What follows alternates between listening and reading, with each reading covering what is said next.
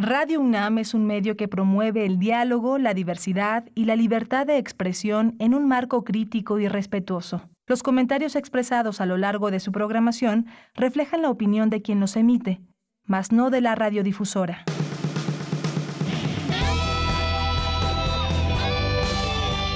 Prisma RU. Relatamos al mundo.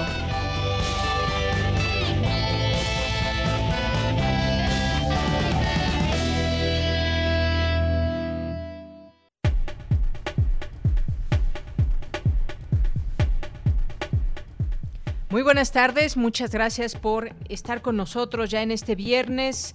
Estamos juntos en este inicio de fin de semana. Muchas gracias por continuar con nosotros en esta sintonía y estar aquí en Prisma RU, parte de la programación de Radio UNAM. Muchas gracias y en el 96.1 de FM nos escuchan, en el 860 de AM y en www.radio.unam.mx. Varios temas que tenemos el día de hoy. Hoy es el Día Mundial del cáncer, de la lucha contra el cáncer y esta lucha para muchas personas que ha sido pues una lucha muy dura pero que afortunadamente han logrado salir adelante. Las cifras desafortunadamente en México siguen creciendo y en el mundo también hay expectativas para los siguientes años y hoy en este Día Mundial del Cáncer que como lema tiene hoy por unos cuidados más justos justos tendremos una conversación con el doctor Rodrigo Roldán Marín, que es responsable de la clínica oncodermatológica de la Facultad de Medicina de la UNAM. Conversaremos con él sobre este tema. Y también tendremos otro, otro tema. Ayer ya comenzábamos a platicar sobre ello, habíamos comentado luego de que se dio a conocer esta creación o esta intención de crear una empresa estatal para explotar el litio, según dio a conocer el presidente Andrés Manuel López Obrador. Bien, pues hoy conversaremos con el doctor Benjamín Ruiz Loyola, que es académico de la Facultad de Química y sus áreas de desarrollo son materiales peligrosos y divulgación científica. Con él vamos a conversar sobre este tema, su punto de vista sobre ello. Vamos a tener también la invitación para que lean un libro de José Ramón Ruiz Sánchez. Así que quédese con nosotros para que lo puedan escuchar y de viva voz pues puedan, puedan eh, saber de qué se trata este libro. Eh, tendremos hoy también ya en nuestra segunda hora a nuestros amigos de Corriente Alterna. Hoy nos van a presentar eh, una conversación sobre la entrega sobre la desaparición de la activista oaxaqueña Claudia Uruchurtu y nos tendrán esta, eh, esta tendremos esta conversación con ellos, un, eh, un trabajo que se publicará el próximo domingo. Tenemos también el refractario RU con el maestro Javier Contreras, la información que ha sido noticia durante la semana, la traemos aquí al análisis y cerraremos con Dulce Wet Melomanía RU. Eh, por supuesto, la información universitaria que tenemos para todos ustedes de lunes a viernes de 1 a 3 de la tarde, información nacional e internacional y días de, día de complacencias, como bien, bien acota Paulina Gutiérrez a través de nuestras redes sociales. Así que nos pueden enviar sus eh, peticiones para este día viernes aquí en Prisma RU. Y saludo con mucho gusto allá en cabina a mis compañeros Rodrigo Aguilar al frente de esta producción, Denis Licea en la asistencia y Arturo González en los controles técnicos. Aquí en el micrófono les saluda Deyanira Morán y pues comenzamos desde aquí, Relatamos al Mundo. Relatamos al Mundo. Relatamos al Mundo.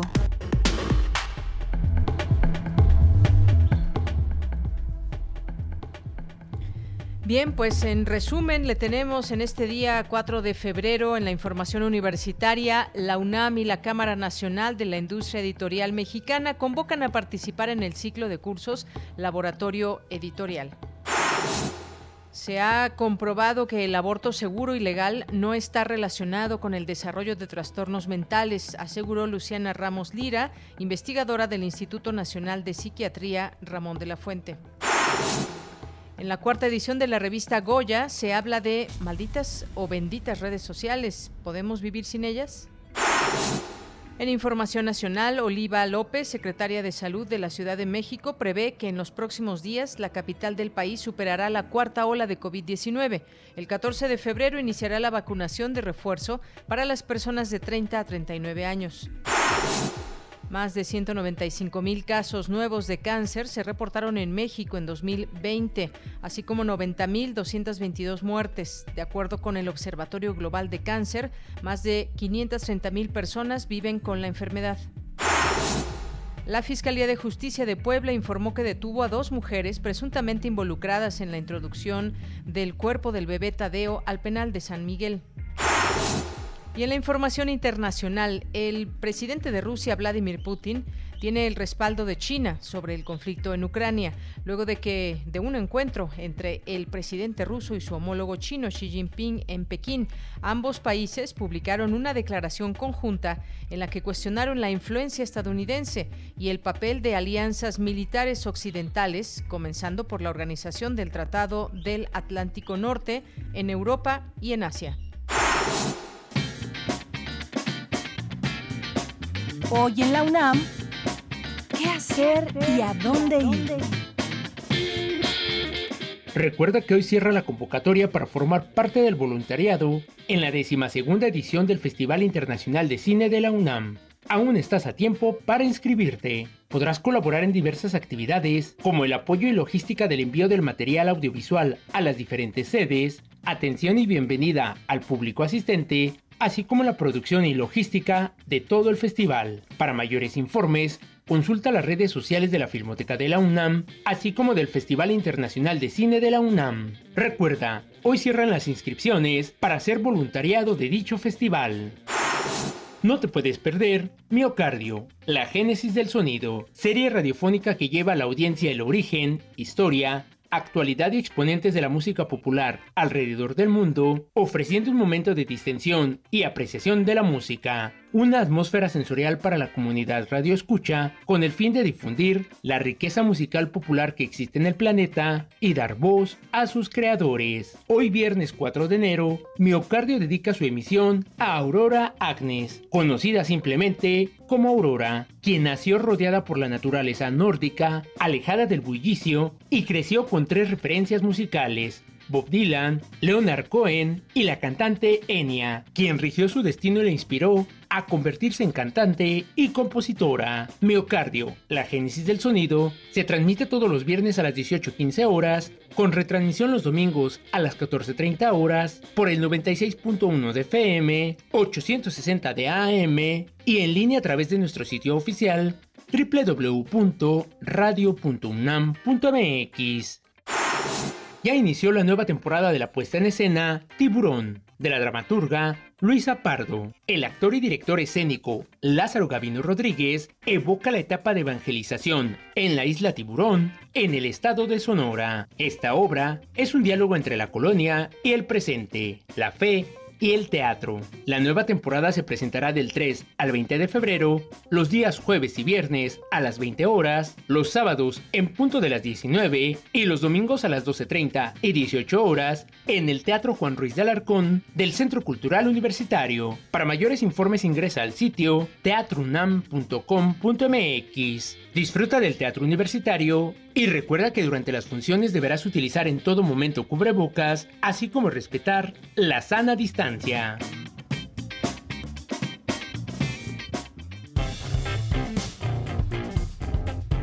Campus RU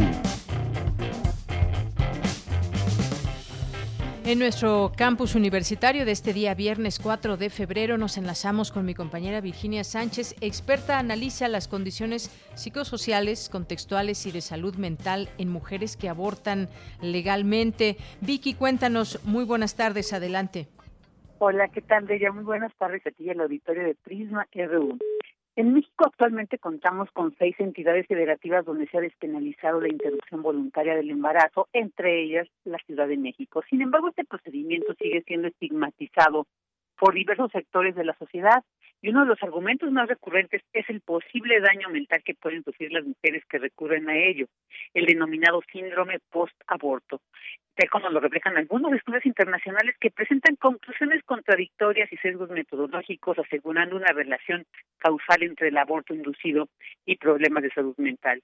Sin embargo, es necesario tomar en cuenta el contexto, las circunstancias que motivan un aborto y las relaciones entre las personas involucradas. Así lo señaló la doctora Luciana Ramos Lira, investigadora en ciencias médicas en la Dirección de Investigaciones Epidemiológicas y Psicosociales del Instituto Nacional de Psiquiatría Ramón de la Fuente, durante la conferencia Condiciones psicosociales contextuales y de salud mental en mujeres que abortan legalmente en la Ciudad de México, organizada por el Seminario Permanente de Género en Salud de la Facultad de Medicina de la UNAM. La experta resalta que es fundamental ir más allá del debate moral y rebasar la mera experiencia profesional o personal para contar con resultados derivados de estudios rigurosos. Escuchemos. Por ello también al leer la propia literatura sobre el tema tenemos que ser muy eh, también pues quisquillosas, quisquillosos para ver posibles sesgos metodológicos que ya han sido señalados también por la literatura, como que muchas veces no se distinga de qué aborto se habla, no es lo mismo un aborto espontáneo que un aborto inducido, qué tipo de muestras se utilizan, si hay grupos o no de comparación y si los hay si son apropiados, cómo son las mediciones de salud mental, qué estamos midiendo, estamos midiendo emociones, malestares, síntomas o trastornos mentales, que no es lo mismo, y con qué instrumentos. Y también es muy importante señalar que hay que considerar variables confusoras. Y a partir de un estudio realizado para explorar precisamente los factores psicosociales y contextuales preexistentes y concurrentes asociados con probable episodio depresivo en mujeres que interrumpieron legalmente su embarazo en la Ciudad de México, se obtuvo que aunque en un nivel muy bajo, destacaron el estigma por abortar, las experiencias de violencia de género, sobre todo el abuso sexual infantil, los embarazos previos donde existieron abortos provocados o no. Ante estos resultados, la experta compartió las siguientes consideraciones. Escuchemos que el discurso que estigmatiza a las mujeres que abortan precisamente parece influir en las afectaciones a la salud mental que dicho discurso pretende denunciar que es importante disminuir la estigmatización a nivel social del aborto y abordar el estigma individual, sobre todo en casos específicos, para minorar la carga emocional negativa asociada que incluso puede llevar a problemas de salud mental, que obviamente hay que reducir la violencia contra las mujeres, porque esto podría disminuir la carga de depresión en general y fortalecer su salud sexual y reproductiva, y que todo ello depende de garantizar una educación sexual de calidad acceso a los servicios y en este caso también pues acceso a la información. Y ya yéndonos al contexto actual que vivimos, señaló que la pandemia ha impactado en los servicios de salud sexual y reproductiva, por lo que se intensificaron los problemas ya existentes y restringieron el acceso a derechos reproductivos como el aborto legal. De ella, esta es la información. Vicky, muchísimas gracias por esa información. Buenas tardes. Buenas tardes. Bien, todo esto tiene que ser preponderante. Muchas veces, eh, ¿qué se le provoca a la mujer que decidió abortar o que tuvo un aborto espontáneo? Todo esto se tiene que analizar también cuáles son esas condiciones psicosociales y de salud mental que, que, pueden quedar en las mujeres que llevan a cabo esta, esta práctica. Muchas veces se les estigmatiza y más. Hay mucho que entender en todo este panorama ligado al tema de la educación y cómo se presentan estos temas a las mujeres también. Vámonos ahora con Cristina Godínez. Invitan a participar en el ciclo de cursos Laboratorio Editorial. Adelante, Cristina. Hola, ¿qué tal, Deyanira? Un saludo para ti y para el auditorio de Prisma RU. La Coordinación de Difusión Cultural y la Dirección General de Publicaciones y Fomento Editorial de la UNAM, en colaboración con el Centro de Innovación y Formación Profesional para la Industria Editorial de la Cámara Nacional de la Industria Editorial Mexicana, convocan al ciclo de cursos Laboratorio Editorial. El objetivo es brindar información y elementos de actualización profesional que puedan aplicarse al ámbito de la actividad editorial, en particular a la edición universitaria. Al mismo tiempo, intercambiar experiencias sobre aspectos relacionados con la planeación, la organización y la distribución de las publicaciones. La convocatoria está dirigida a profesionales de las áreas editoriales y de publicación, así como a estudiantes de literatura, diseño y comunicación de la UNAM. Entre los requisitos de admisión está realizar el registro en línea en el que se incluirán datos generales, motivos por los que se desea tomar algún curso, perfil profesional e institución de procedencia, en ese enlace se conocerán y aceptarán las condiciones del aviso de privacidad de la Dirección General de Publicaciones y Fomento Editorial. De Yanira, las solicitudes serán valoradas por un comité académico y únicamente las personas que resulten aceptadas recibirán un correo de confirmación. Las sesiones de los cursos se llevarán a cabo en línea, por lo que las personas inscritas deben contar con equipo de cómputo, cámara, micrófono, conexión a Internet y la aplicación Zoom previamente instalada. La información de acceso a las sesiones se proporcionará una vez que se confirme la aceptación de los participantes. Deyanira, para mayor información, los interesados pueden consultar la página de publicaciones y fomento editorial de la UNAM. Este es mi reporte. Buenas tardes. Gracias, Cristina. Muy buenas tardes. Nos vamos ahora con Dulce García. Oliva Pérez, secretaria de Salud de la Ciudad de México, asegura que la capital del país está por superar la cuarta ola de COVID-19. Adelante, Dulce. Buenas tardes. Así es, Deyanira. Muy buenas tardes a ti, al auditorio de Prisma RU. Deyanira, falta poquito al parecer por superar esta cuarta ola de COVID-19 en la capital del país. Y es que en la Ciudad de México ya son 51% menos las pruebas positivas a COVID-19 y 30% menos los ingresos hospitalarios por dicha enfermedad. Así lo refirió en primera instancia la jefa de gobierno capitalino, Claudia Sheinbaum, quien añadió que alrededor del 40% de la población vacunada cuenta ya también con su dosis de refuerzo. Escuchamos. Esto es bueno eh, para esta situación que hemos estado viviendo. La próxima semana es semana de refuerzos y a partir del 14 de febrero, Día del Amor y la Amistad, le tocará a los de 30 y más que aún no se han vacunado, a todos nuestros compañeros reporteros jóvenes, eh, ya les tocará a partir del 14 de febrero. Entonces son cuatro eh, buenos indicadores para la Ciudad de México. Mira, otra situación favorable es que ha dejado de crecer la tendencia de defunciones en los hospitales. Y a decir de Olivia López, secretaria de Salud de la Ciudad de México, la capital del país, como tú lo decías en un inicio de Yanira, podría estar por superar la cuarta ola de COVID-19. Escuchemos qué fue lo que dijo. La tendencia apunta hacia allá. Todavía hay que esperar, ¿no? Unos días, pero efectivamente ya la velocidad del descenso, además consistente en positividad, en hospitalizaciones, en el caso de las defunciones, que es mucho más reciente, pero ya se empieza a ver este, este fenómeno, también en el caso de despacho de ambulancias, también en el caso de la positividad identificada en los propios hospitales, todos los indicadores están mostrando que hay un descenso. Tenemos que esperar, pero ya eh, apunta a que este descenso va a ser eh, consistente. Faltan algunos días para estar completamente seguros de Yanira y bueno, por lo tanto te comento que el color del semáforo epidemiológico se dará a conocer hoy, pero más tardecito. Esta es la información de Yanira. Muy bien, pues estamos atentos. Gracias, Dulce. Muy buenas tardes. Gracias a ti. Buenas tardes. Continuamos.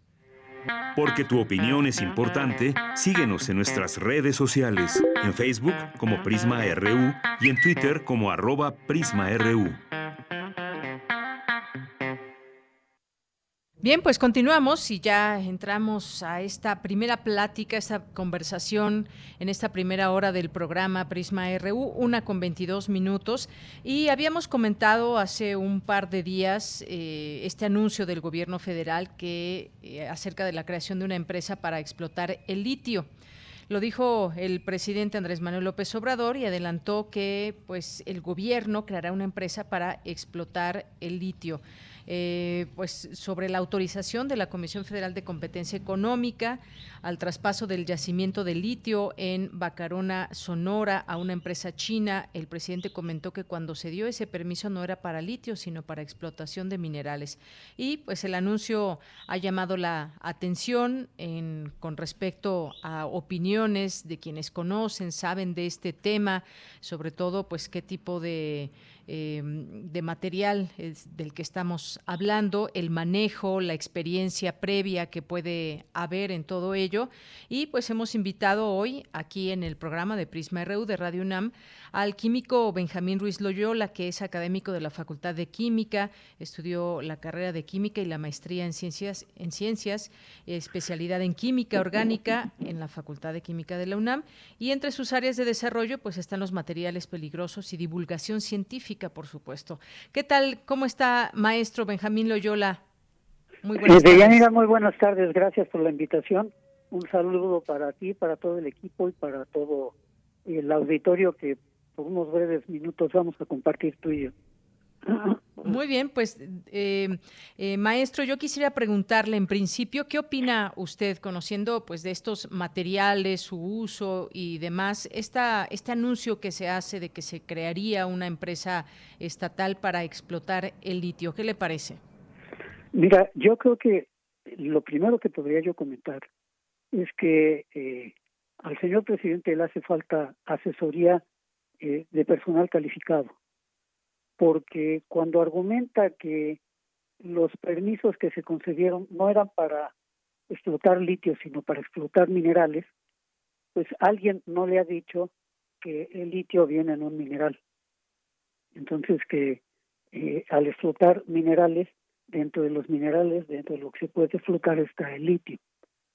Eh, yo en lo personal considero que el gobierno no tiene capacidad ni técnica ni económica para crear una empresa sana que eh, se encargue de esto.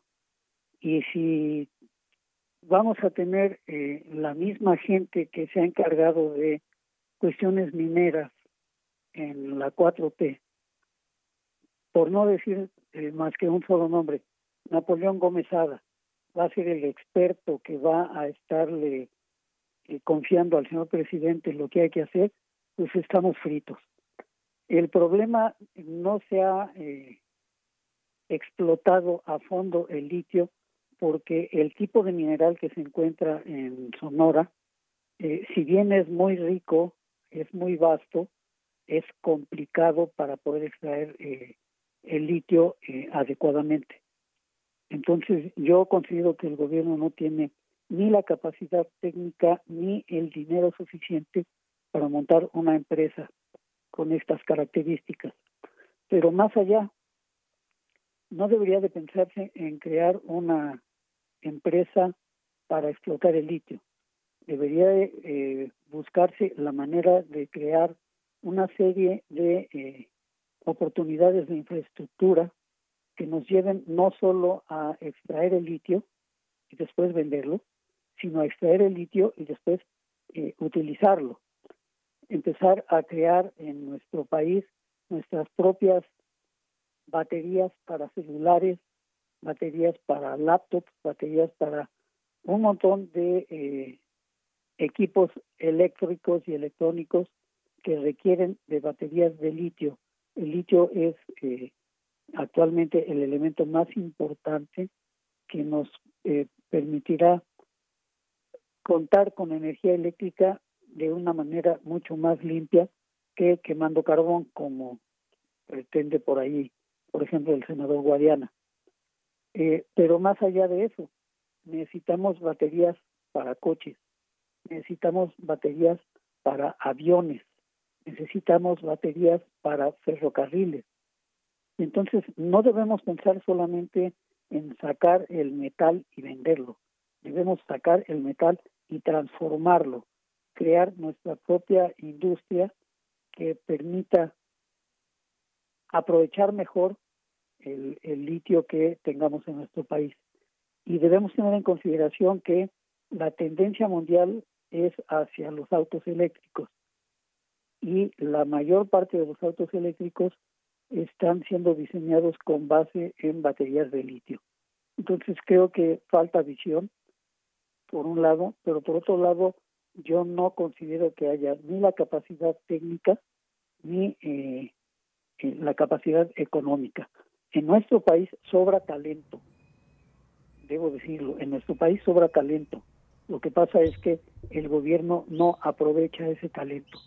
CONACYT no está haciendo lo suficiente para desarrollar esto este, y no se ve que se vaya a hacer lo suficiente porque como así te ha enfrescado en una política eh, que va en contra del apoyo al desarrollo tecnológico. Bien, eh, maestro, eh, gracias por este comentario primero. Si le parece bien, vamos a escuchar lo que dijo, cómo lo dijo el presidente y seguimos platicando. ¿Le parece bien?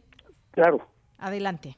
Cuando se entregaron esas concesiones no era litio, era para la explotación de minerales. Y el litio es otra cosa, tiene que ver más con un recurso de la nación estratégico como el petróleo. Entonces, ahí la concesión para el litio es especial y ya se decidió que el litio va a ser explotado en beneficio de los mexicanos, para los mexicanos. Además, adelanto, vamos a crear una empresa de México, de la nación, para el litio. Entonces no queremos además ser eh, territorio de conflicto entre potencias, ni Rusia, ni China, ni Estados Unidos. México, nuestra soberanía. Entonces, no es nada más de que este, se tiene una concesión de minería, de repente se hace una operación en el extranjero y ya el litio mexicano ya pasa a formar parte de los inventarios de una empresa o de un gobierno extranjero. Si amerita hasta una investigación a quienes dieron ese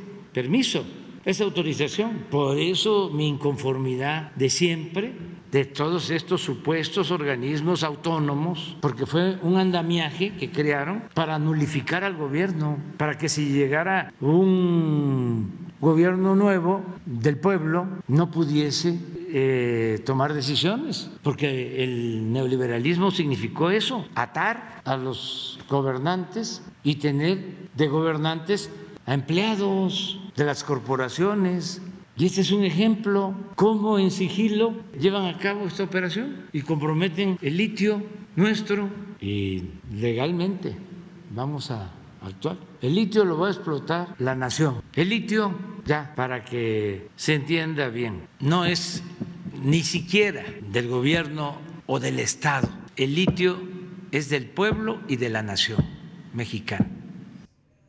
Bien, eh, maestro, pues ahí escuchamos también, digamos, su parte política que conlleva todo esto, pero específicamente con este tema de eh, crear una, una empresa estatal que explote el litio, que digamos cuáles son los elementos que faltan. No hay experiencia, eh, hay que tomar pues experiencias de otros lugares que ya lo han hecho, pero esta parte también de, de que, pues bueno, puedan venir otras empresas, se puede explotar con la experiencia que ya tienen. Esto, digamos, eh, lo que dice el presidente puede ser contraproducente porque se manejan eh, o los, las ganancias que pueda haber se manejarían también con un porcentaje a las empresas privadas, digo, como es cuando se explota uno u otro material. Pero ¿qué, ¿cómo ve usted esta explicación que hace el presidente? Desde un punto de vista eh, nacionalista está, está perfecto, pero es, es muy demagógico simplemente decir, y vamos a crear una empresa y va a ser para nosotros. Eh, y la pregunta sería, ¿y con qué vas a crear la empresa? No tienes dinero, no has desarrollado el suficiente eh, capital humano para utilizar, para emplear, para explotar el litio. Si partes del hecho de que sigues pensando que la concesión era para minerales y el litio no es un mineral, pues entonces estamos fritos. no llevó química en secundaria el señor presidente con el debido respeto. Entonces, eh, no estoy no estoy a favor de que se entregue eh, la riqueza nacional a intereses extranjeros, que quede claro. Lo que estoy diciendo es que en el momento actual es demagógico plantear esto. Yo creo que tendría que hacerse exactamente al revés. Es decir, estamos preparando a la gente, vamos a suspender los permisos que se han otorgado, vamos a, cancelar las concesiones en lo que respecta al litio, los demás minerales los podrán seguir explotando. Esto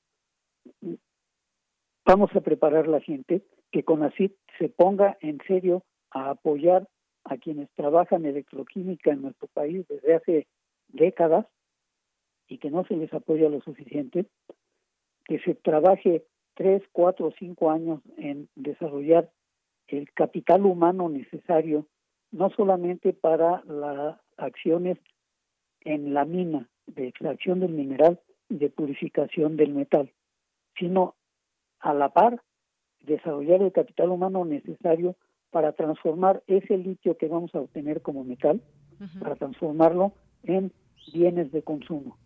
En bienes de consumo como, ya mencioné, baterías para desde celulares, laptops, hasta aviones, ferrocarriles y el desarrollo de automóviles eléctricos de origen netamente nacional. Capacidad tenemos. Lo que ha faltado siempre es apoyo del gobierno. Bien, y justamente también dentro de esto que menciona, pues es la reforma eléctrica que se envió a la Cámara de Diputados, también se menciona esta eh, explotación de litio y que será facultad exclusiva del Estado mexicano. O sea que estamos ante una noticia, un anuncio que se hizo hace unos días también de qué es lo que va a suceder, cómo será esta o quién será, cómo se darán estos términos para explotar el litio y que todo quede aquí en México. Un discurso, dice usted, nacionalista que se escucha muy bien, pero ya para efectos prácticos tendría, y esa es la pregunta, eh, maestro, tendríamos que voltear a ver solamente a eh, empresas privadas con respaldo y experiencia ante eh, pues la explotación del litio y, si hay una manera de que digamos pueda haber un ganar ganar en todo esto. Yo yo creo que podríamos empezar, por ejemplo, estableciendo una una especie de empresa mixta entre empresa privada y eh, gobierno, en donde se dé un plazo, por decir algo, de 10 años para la explotación y esto eh, orientarlo a las ganancias que se tengan dentro del país hacia el gobierno por la explotación de litio, que se orienten única y exclusivamente a desarrollar capital humano, a desarrollar tecnología, para que en 10 años toda la explotación de litio sea eh, del, del país, pero tengamos no solamente eh, sacar el metal del suelo, sino transformar el metal en bienes de consumo. Pero el problema es que están viendo como vamos a aprovechar el litio, nosotros vamos a ser los dueños del litio, nosotros vamos a vender el litio y el dinero va a ser para que el gobierno lo utilice en lo que necesite. Y entonces va a ocurrir exactamente lo mismo que ocurre con Pemex. En lugar de que Pemex le dé dinero al gobierno, el gobierno le tiene que estar dando dinero a Pemex por N razones que sería muy largo de discutir, pero eh, la experiencia la, la conocemos, ¿no?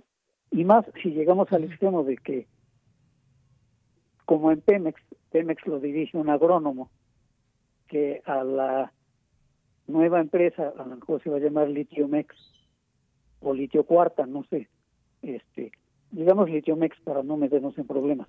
Está si Litiomex la va, la va a dirigir Pedro Salmerón, pues estamos fritos, ¿no?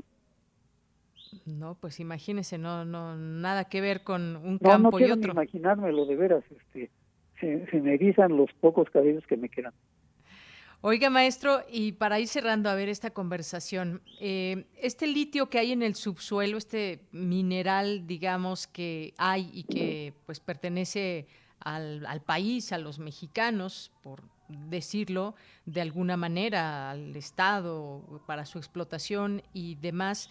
¿Qué, tan, ¿Qué tanto litio hay con respecto al que hay, por ejemplo, en Bolivia? ¿O cómo, digamos, cómo medir qué tanto litio hay, qué tanta posibilidad hay de que México tenga una fuerte, digamos, eh, exposición hacia, hacia afuera con respecto a este, a este metal? Los, los informes que he tenido oportunidad de ver sitúan a México en una posición eh, a nivel mundial de privilegio. De privilegio porque eh, está muy cercano, eh, las reservas que se tienen detectadas están muy cercanas a lo que hay en el triángulo de litio en Sudamérica. Es decir, no estamos lejos de Bolivia, no estamos lejos de, Argentina, de Chile. Eh, estaríamos ocupando un tercero o cuarto lugar a nivel mundial en eh, reservas de litio. Es decir, sí tenemos suficiente como para poder eh, tener suficiente beneficio de la explotación. El problema es que el tipo de mineral en que viene incluido el litio no es tan fácil de separar como eh, el que existe en Sudamérica, por ejemplo. Es más rápido, más fácil y más barato purificar el litio de los minerales de Sudamérica que de los minerales mexicanos. pero eso no sería mayor problema si ya se hubiera hecho suficiente investigación al respecto. El problema es que cuando no hay dinero para apoyar la investigación, pues la investigación no se puede hacer. Y si no se hace, dependemos de que vengan del extranjero quienes ya la hicieron porque tuvieron el apoyo o de la iniciativa privada o de los gobiernos o de ambos al mismo tiempo, y entonces hay un problema. Eh, el problema aquí es que en gobiernos anteriores se trabajaba la investigación, en muchos casos a la par, iniciativa privada y eh, centros de investigación. Pero todo eso ahora lo consideran que fue una, un subsidio inadecuado a la iniciativa privada. Y se piensa que la iniciativa privada no puede tener apoyo para investigación científica. Y nuestro país eh, está apenas empezando a crecer en ese aspecto. Entonces, hay que buscar eh, términos medios adecuados. Bien. Bueno, no, pues eh, sí, sí, sí. No estoy diciendo que sea imposible separar el, el litio de nuestros minerales. Es más difícil, pero si se apoya la investigación, si se apoya la formación de recursos humanos, yo calculo que en tres o cuatro años tendríamos suficiente personal capacitado para poder llevarlo a cabo. El problema es que el gobierno actual no alcanzaría a verlo y como no alcanzaría a verlo, no alcanza a ver el potencial que hay hacia adelante. Bien, pues nos quedamos con este análisis y esta propuesta, además, porque suena muy bien como una propuesta, eh, maestro, y le agradezco mucho el haber estado aquí en este espacio con nosotros. Yo te agradezco, Deyanira, eh, la invitación, eh, como siempre, a tus órdenes y a las órdenes del auditorio, y eh, espero que nos podamos escuchar muy pronto. Claro que sí, maestro. Un abrazo, hasta luego. Igualmente, hasta luego. Muy buena tarde. Buenas tardes. Bien, pues fue el químico Benjamín Ruiz Loyola, académico de la Facultad de Química, eh, maestro en ciencias con especialidad en química orgánica y entre sus áreas de desarrollo son materiales peligrosos, divulgación científica, ya hemos platicado con él en otras ocasiones y en este caso con el litio, también seguir muy de cerca lo que implica esta declaración del presidente, lo que implica o implicaría más bien el crear una empresa eh, mexicana que explote este material con respecto a lo que también hay en experiencia en otras partes del mundo. Continuamos. Porque tu opinión es importante, síguenos en nuestras redes sociales, en Facebook como Prisma RU y en Twitter como arroba PrismaRU. Una de la tarde con 41 minutos. Hoy es el Día Mundial contra el Cáncer. En este año 2022 el lema es por unos cuidados más justos. Eh, vamos a platicar, ya está en la línea telefónica el doctor Rodrigo Roldán Marín, que es responsable de la Clínica Oncodermatológica de la Facultad de Medicina de la UNAM. Doctor Rodrigo, bienvenido, muy buenas tardes. Bienvenida, muy buenas tardes, muchas gracias, un placer estar contigo con tu auditorio. Gracias, un gusto poderle escuchar en este día y hacer algunas reflexiones en cuanto a esta enfermedad que puede atacar pues distintas partes del, del cuerpo. En este 2022, eh, la comunidad global conmemora este 4 de febrero, el Día Mundial contra el Cáncer, bajo el lema Por unos cuidados más justos. Coméntenos un poco sobre este, este en particular, este lema, Por unos cuidados más justos. Sabemos que las personas que atraviesan, sobre todo cuando se agrava eh, su enfermedad, pues la parte, digamos, médica y los cuidados que se puedan tener son muy importantes en sus distintas etapas. Sí, por supuesto. Mira, lo, primero que va acorde al lema es, eh, por desgracia, el 60, entre el 60 y 70% de los casos de cáncer que se presentan hoy en el mundo siguen ocurriendo en países en vías de desarrollo. Entonces, mucha de esta población actualmente no tiene acceso a los medicamentos más novedosos, en parte o porque no están disponibles en sus países, o muchas veces, aunque lleguen a estar disponibles, eh, la otra enorme limitante es siempre el costo.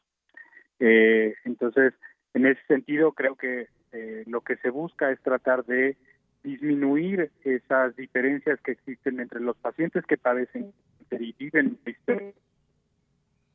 Sí, doctor, a ver si esta última parte logramos recuperarla. Eh, también agregaría, estoy viendo esta página de la Organización Panamericana de la Salud, que pues se une esta campaña con un llamado a que todo el mundo a nivel colectivo e individual se comprometa a fortalecer las acciones dirigidas a mejorar la atención de calidad, incluyendo el tamizaje, la detección temprana, tratamiento y cuidados paliativos. Ya usted nos decía, eh, hay muchos retos en los países en vías de desarrollo uno de ellos tiene que ver con la detección temprana. Sigue costando a veces mucho trabajo que la gente eh, quiera hacerse revisiones, sobre todo muchas mujeres y a través de estudios específicos. ¿Qué nos puede decir de esta parte de la detección temprana? Que en el tema de cáncer es crítico.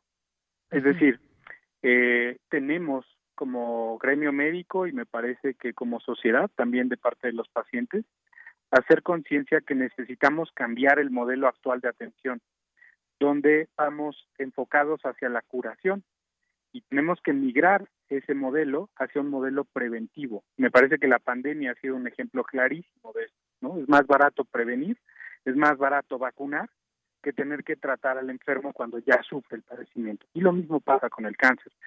La mayoría de los cánceres pueden ser detectados de manera temprana con estudios que permiten justamente su prevención o su detección temprana. Entonces tenemos que cambiar hábitos y tenemos que cambiar el modelo de atención hacia un modelo eh, justamente de prevención. Muy bien, doctor. Eh, también pues se habla de este cáncer en esta parte de, de, la región de las Américas y dice que es la segunda causa más frecuente de morbilidad y mortalidad después de las enfermedades cardiovasculares y es una base importante de las desigualdades de salud. Pero también se habla de las tendencias futuras, porque a nivel mundial se estima que hubo 20 millones de nuevos casos de cáncer y 10 millones de muertes por cáncer. ¿Por qué, digamos, qué podemos establecer a grandes rasgos? ¿Por qué sube este número de personas que tienen cáncer? ¿Tiene que ver con esto que mencionábamos de la detección temprana? ¿Tiene que ver con nuestra, nuestro estilo de vida? ¿Por qué suben los casos eh, y sobre todo de esta, de esta manera, esta tendencia que, que se tiene? Tiene que ver claramente, como bien mencionas, de Yanira, con mucho con nuestros hábitos, ¿no? Eh, por ejemplo, específicamente en el área que a mí me compete, que es el cáncer de piel, ¿no?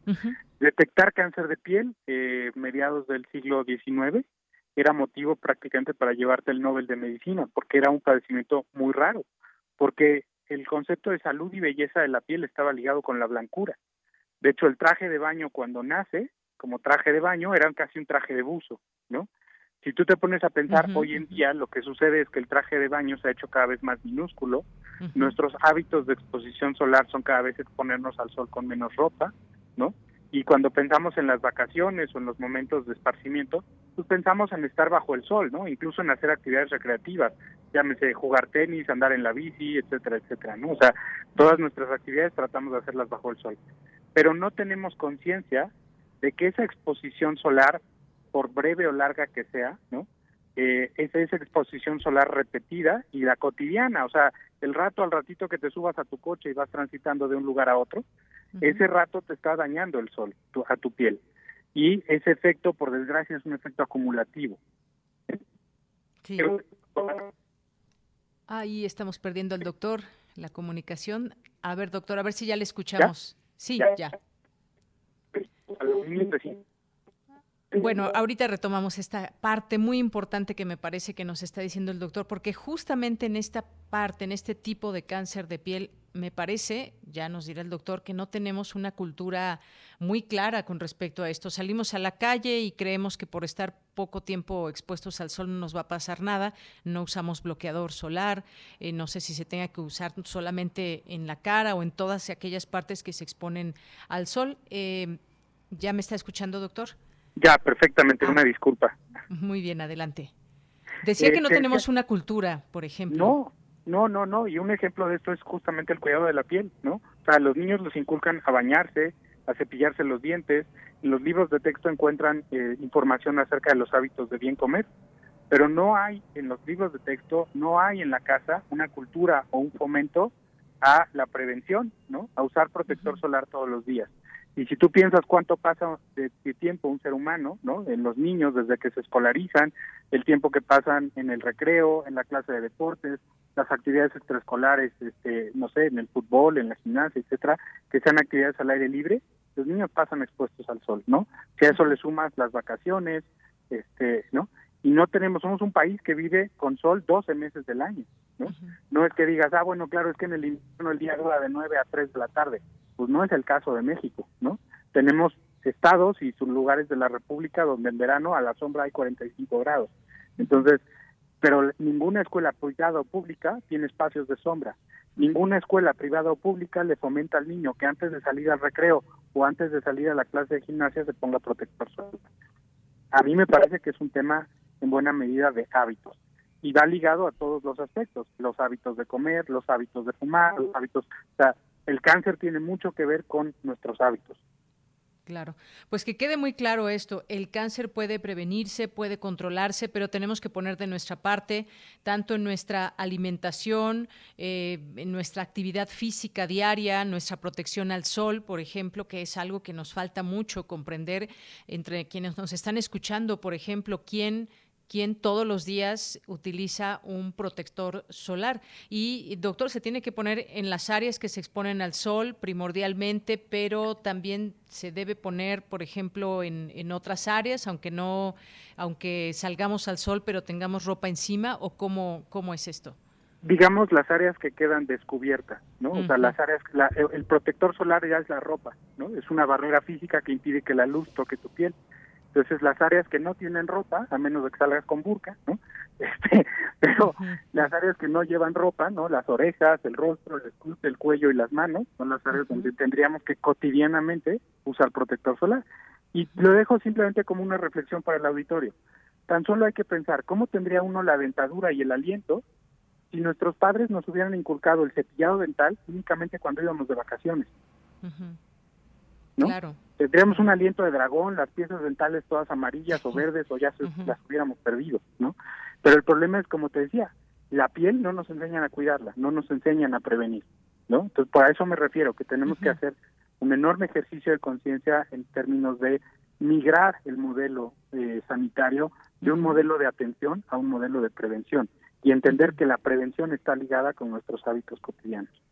Muy bien, pues dejamos esto para todo el público que nos está escuchando, eh, saber que puede prevenirse, eh, si tenemos dudas, acudir con nuestro doctor, con nuestro dermatólogo, preguntar las preguntas que sean necesarias para protegernos en nuestra vida cotidiana y, por supuesto, poner de nuestra parte en el tema de la prevención. Pues, doctor, muchas gracias por estar con nosotros en este Día Mundial del Cáncer. Contrario, un placer. Gracias por la invitación. Hasta luego, muy buenas tardes. Fue el doctor Rodrigo Roldán Marín, responsable de la clínica oncodermatológica de la Facultad de Medicina de la UNAM. Continuamos. Prisma RU. Relatamos al mundo.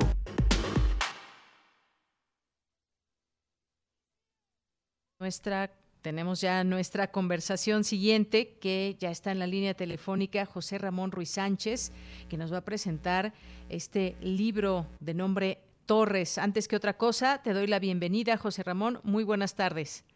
Muy buenas tardes, muchas gracias.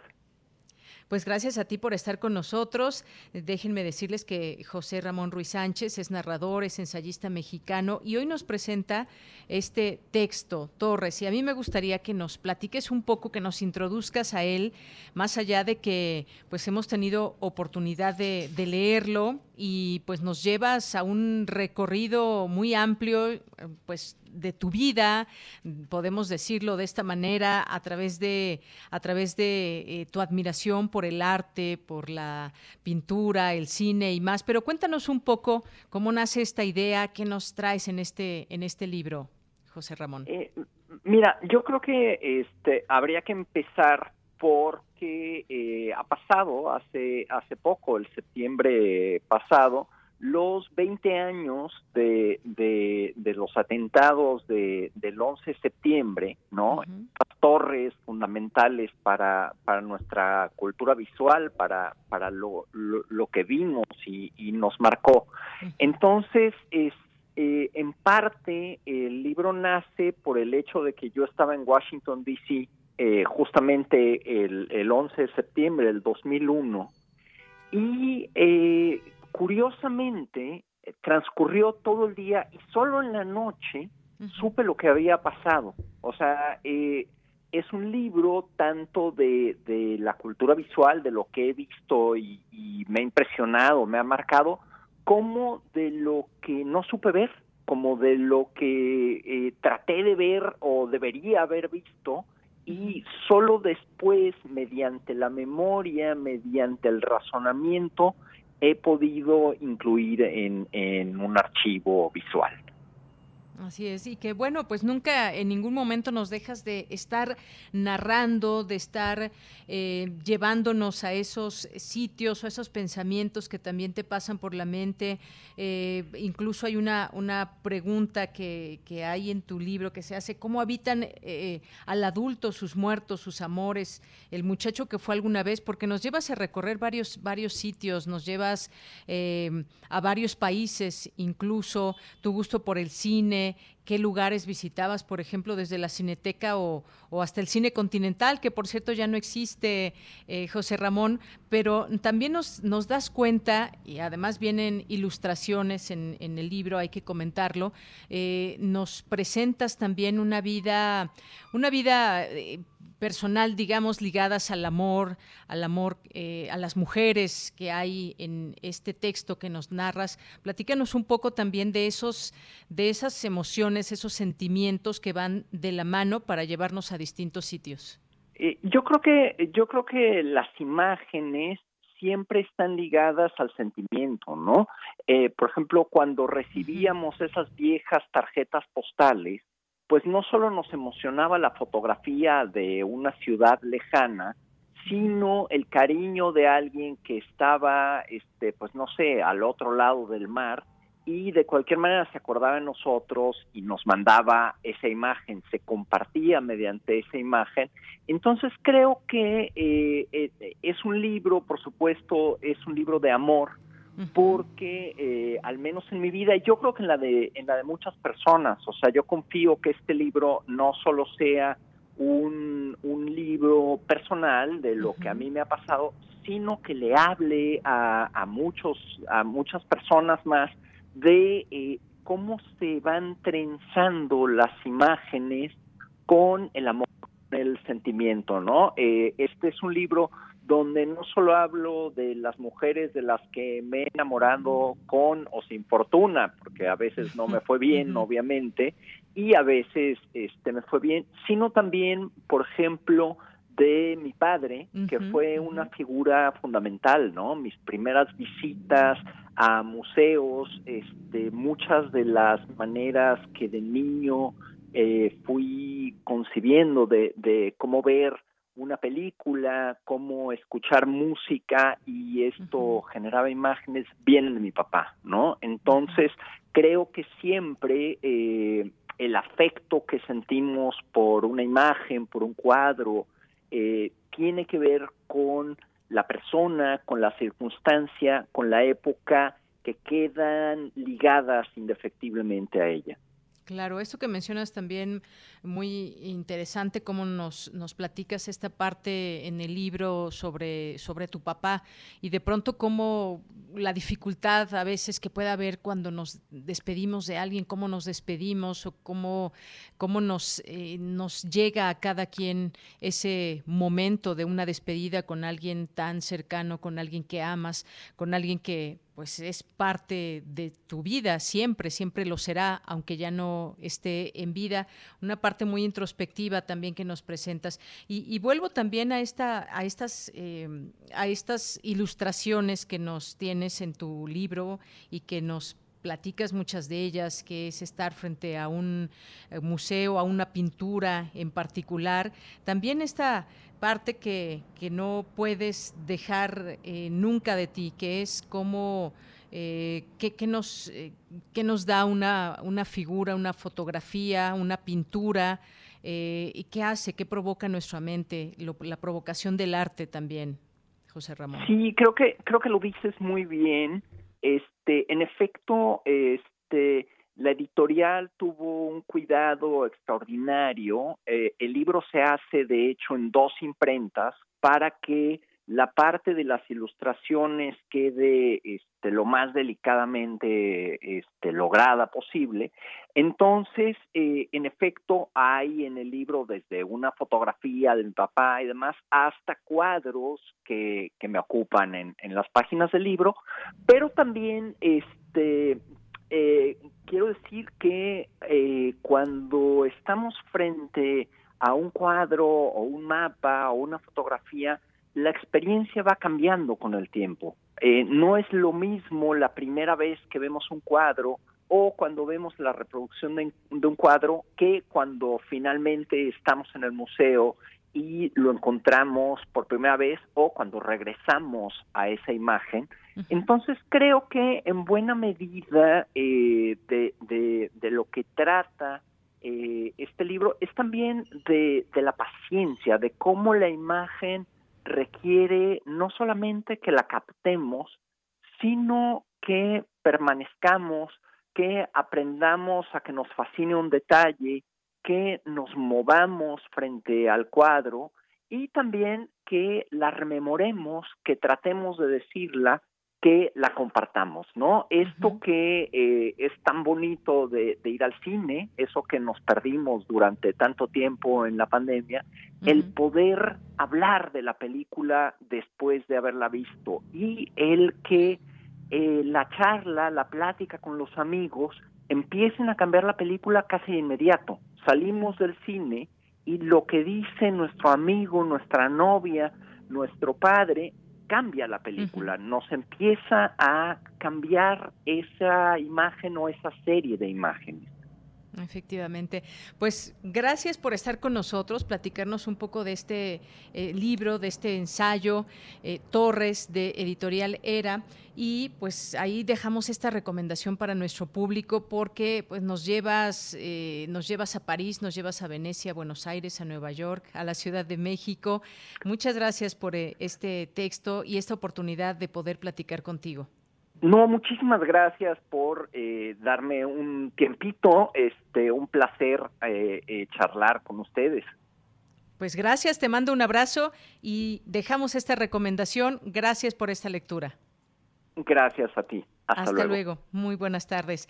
Bien, pues fue José Ramón Ruiz Sánchez con este libro Torres, eh, pues una recomendación como muchas que le hacemos en este espacio. Lo pueden conseguir, es editorial Era y pues dejamos esta publicación también en nuestras redes sociales para que también puedan conocer la, la portada de este libro y pues gracias a José Ramón Ruiz Sánchez, narrador y ensayista mexicano. Ya son las 2 de la tarde y tenemos que ir al corte. Regresamos a la segunda hora de Prisma RU. Prisma RU. Relatamos al mundo.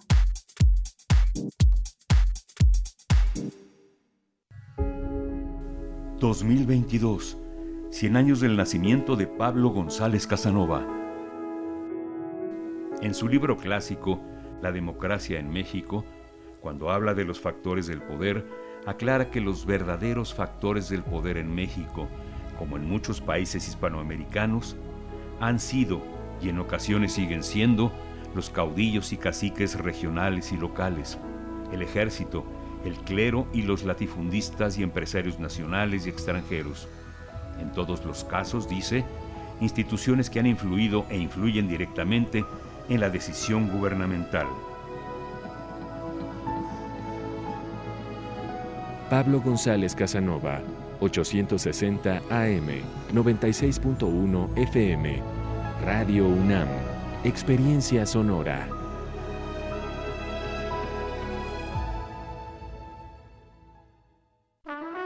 Aire recibes, metal vibrante, brisa que orienta a los extraviados y estremece a los amorosos.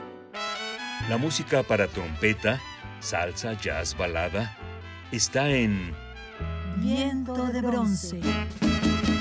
Con Juan Arturo Brennan, lunes a viernes 6.40 de la mañana y 15 horas. Radio UNAM, Experiencia Sonora.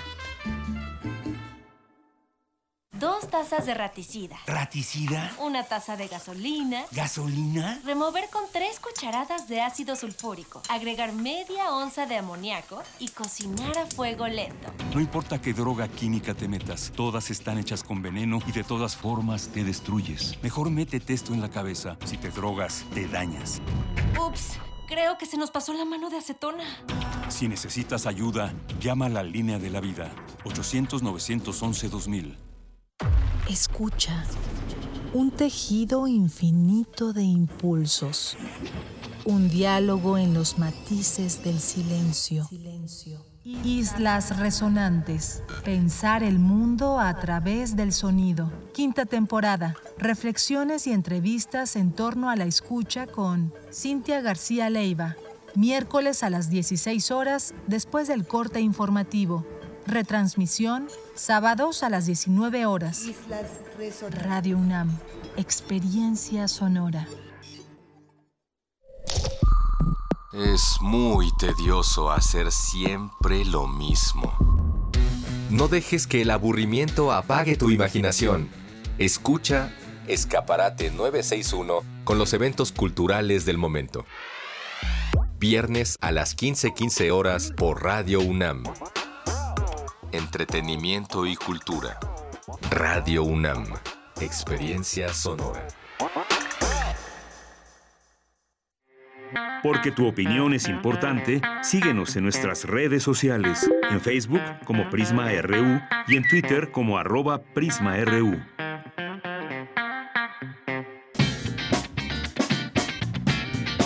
Mañana en la UNAM, ¿qué hacer y a dónde ir?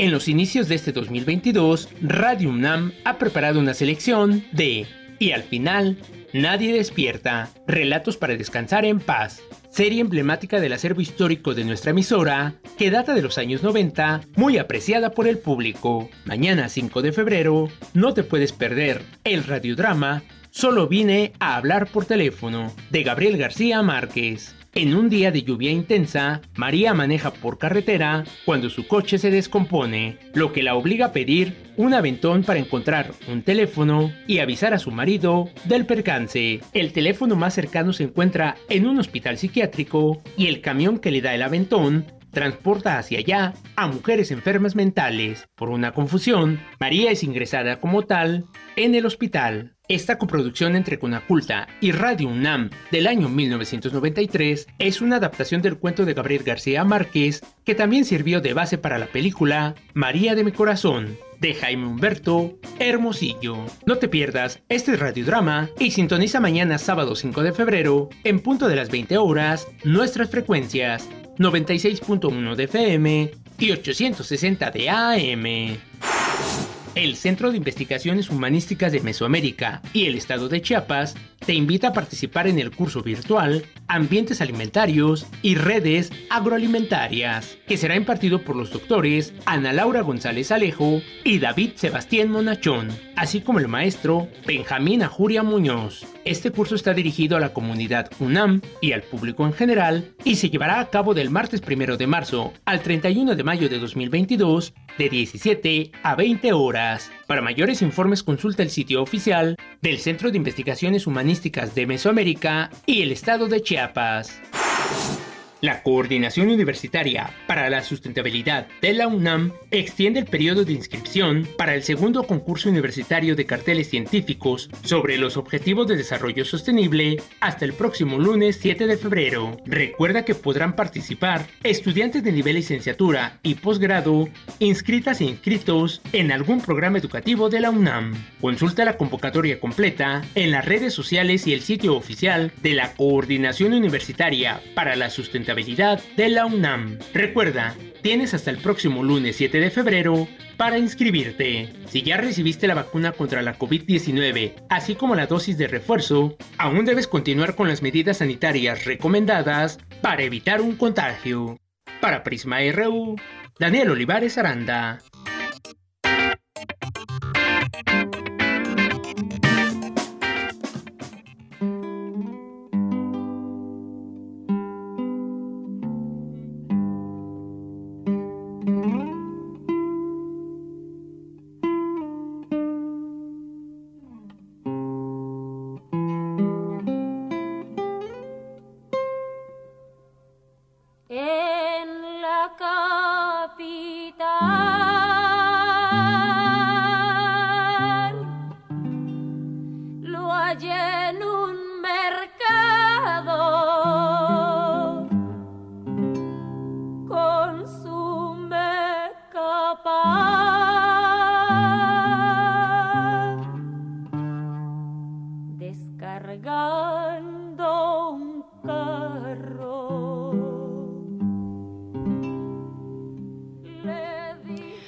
Pues le mandamos muchos saludos a Mario Navarrete que nos está escuchando y nos pidió esta canción de Amparo Ochoa, Jacinto Zenobio y te mandamos muchos mucho ánimo y muchos abrazos desde aquí, eh, Mario, todo el equipo de Prisma RU.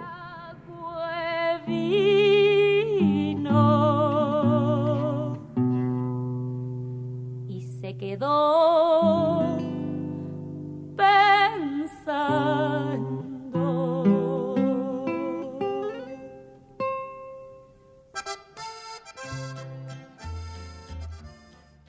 Bueno, pues así un poco de música que ustedes nos piden en este viernes de complacencias. Pues gracias por permanecer en esta sintonía de Radio UNAM. Están escuchando el programa Prisma RU que se transmite de lunes a viernes de 1 a 3 de la tarde, 96.1 de FM y 860 de AM. Eh, hoy todavía en esta segunda hora tenemos mucha información, así que quédese aquí con nosotros hay eh, información sobre la reciente declaración del embajador de Estados Unidos en México, Ken Salazar, en el sentido de que hay razón en actualizar la reforma eléctrica y el presidente López Obrador pues dijo hoy que desde tiempo de campaña ha sido claro con su proyecto y de esto vamos a platicar en Refractario RU con el maestro Javier Contreras. Bien, por lo pronto y lo que seguimos escuchando de fondo esta canción, esta música, mandamos saludos a Guerrero, a Rebeca Vega, a Jad, a Jorge Fra, muchas gracias. Eh, también le mandamos saludos a Rebeca Vega, a Mario, ya decíamos, a Fernando J, a Rebeca, Rebeca Vega, Jorge Morán, nos dice, los protectores solares tienen desventajas colaterales, lo mejor es usarlos muy racionalmente o mejor protegernos del sol sin ellos.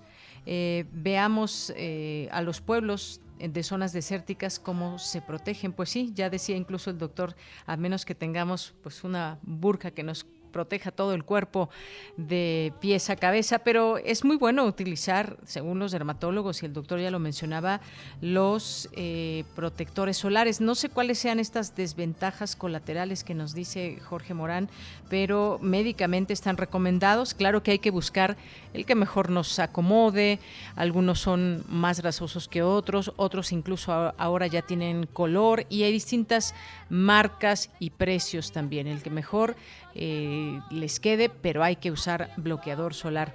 David Castillo, muchos saludos, muchos saludos también a Adrián Espínola, nos dice aquí de qué tratará tu taller.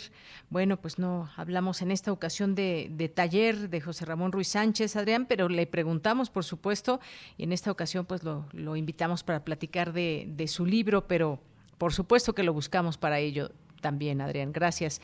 Dali Cruz, muchas gracias eh, también. Eh, gracias que nos dicen por aquí eh, que quisiera escuchar al colibrí. Bueno, pues muchas gracias, el colibrí. Ahora nos pide esto Rebeca y David también que se suma. Muchas gracias. Flechador del Sol nos dice, pregunta seria, los hábitos que tenemos diariamente quitamos aceites naturales a la piel para podernos para reponerlos se usan cremas compuestos químicos industrializados para sustituir los em, emolientes naturales. Será una de las causas del incremento de cáncer de piel. Bueno pues básicamente lo que se ha manejado médicamente flechador es que es el sol el que nos trae estas consecuencias. No es que no podamos exponernos nunca al sol, el sol también tiene, hace su labor y es bueno, pero eh, hay que estar protegidos, sobre todo mucha gente que va a la playa o trabaja en zonas de sol, a la intemperie y recibe los rayos del sol de manera intensa, deben de protegerse. Dali Cruz nos dice, el mensaje fue de que el litio es propiedad de la nación mexicana. No estoy de acuerdo a lo que opina el químico Loyola de que subsidie a empresas privadas, de que se subsidie a empresas privadas y nos dice, la UNAM debe ser la primera en hacer propuestas. Gracias, Dali Cruz. Adrián también nos dice saludos, eh, también dice a Joserra de parte de Adriana Dorantes y Adrián, felicidades por su nuevo libro. Pues sí, muchas felicidades y gracias, ya recibimos este mensaje. Gracias, Adrián. Eh, David Castillo también, Mayra Elizondo nos dice, es nefasto considerar que cada nuestra que dada nuestra inamovible corrupción no podemos hacernos cargo de la explotación de nuestros recursos. En nuestras universidades, UNAM, POLI, UAM, impartimos conocimientos y también transmitimos valores éticos y nacionalismo. Yo lo hago. Pues gracias por este bello mensaje, Mayra. Efectivamente, pues hay muchas también muchas propuestas que surgen de nuestras universidades y eh, pues el tema de la corrupción desafortunadamente que también prevalece y que pues es cuestión de analizarlo desde muchas aristas el tema de la corrupción. Por qué no podemos acabar con la corrupción ¿Quiénes, quienes se corrompen o quienes llevan a cabo corrupción, pues son personas, personas que están en distintos sitios trabajando y que puede ser en cualquier lugar es una mm, situación que desafortunadamente nos acontece, pero hay que cerrarle la puerta desde el plano individual, desde casa, desde la escuela. En fin, hay formas de cerrarle la puerta y podríamos tener buenos resultados, pero son las personas que se siguen corrompiendo o llevan a cabo corrupción. Andrés Mar nos dice, por fin pude escribirles impresiones y escuchar, aprender, disfrutar de ustedes. Los saludo a todo el equipo y auditorio. Que tengan buen fin de semana. Igualmente para ti, Andrés Mar, siempre bien recibidos tus comentarios. Flechador del Sol también nos dice el protector solar, un super negocio para las farmacéuticas. Bueno, pues si lo vemos desde ese punto de vista, pues también es un negocio, por supuesto, porque hay marcas más caras que otras y, y pues quienes acaparan también. Vamos a hablar un día de, de de protectores solares, a ver cuáles son los mejores, lo que qué dicen los expertos. Vamos, es un buen es un buen tema. Muchas gracias, Flechador. Gracias a Andalucha que está por aquí. Muchos saludos. Silvia Vargas también, a David Castillo. Eh, nos dice Silvia, esta semana fue noticia nuestro satélite natural, Luna de Surdoc, acompañando. Luna de Surdoc nos pide esta eh, música porque está semana la noticia fue el satélite natural. Dice, acompañándolos con un café y relax de viernes, ¿será viable la idea de que ya se, ya se ha escuchado de crear una Secretaría de Minas? Otra idea innovadora que circula son las baterías de iones de sodio. Buen fin. Gracias, eh, Silvia, por compartirnos también esta foto eh, que nos envías aquí tomando un café, un café del espacio. Gracias. Jesús Abraham, muchas gracias también. Eh, gracias también por aquí a Rosario Durán. Nos dice, si forman una empresa mexicana, ¿quién será el responsable que en realidad tenga los conocimientos necesarios y que no solo sea un político que esté perdido en el conocimiento, en el desconocimiento y no sepa responder adecuadamente? Eh, gracias también a Mayra. El presidente defiende los recursos. El doctor invitado se burla de quienes no terminan la primaria porque no es posible crear una empresa nacional sana que explote el litio. Entonces, ¿para qué toda una idea de minas y metalurgia en la UNAM? ¿Por qué? Dar por inevitable la corrupción. Gracias. Eh, Rosario también nos dice lo malo es que eh, al presidente no le gustan los aspiracionistas, por ende no hay que meterle dinero a la educación y a la capacitación.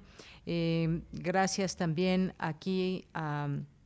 David Rosario, que nos escriben en varias ocasiones y de varios, eh, varios temas, lo cual agradecemos mucho sus comentarios.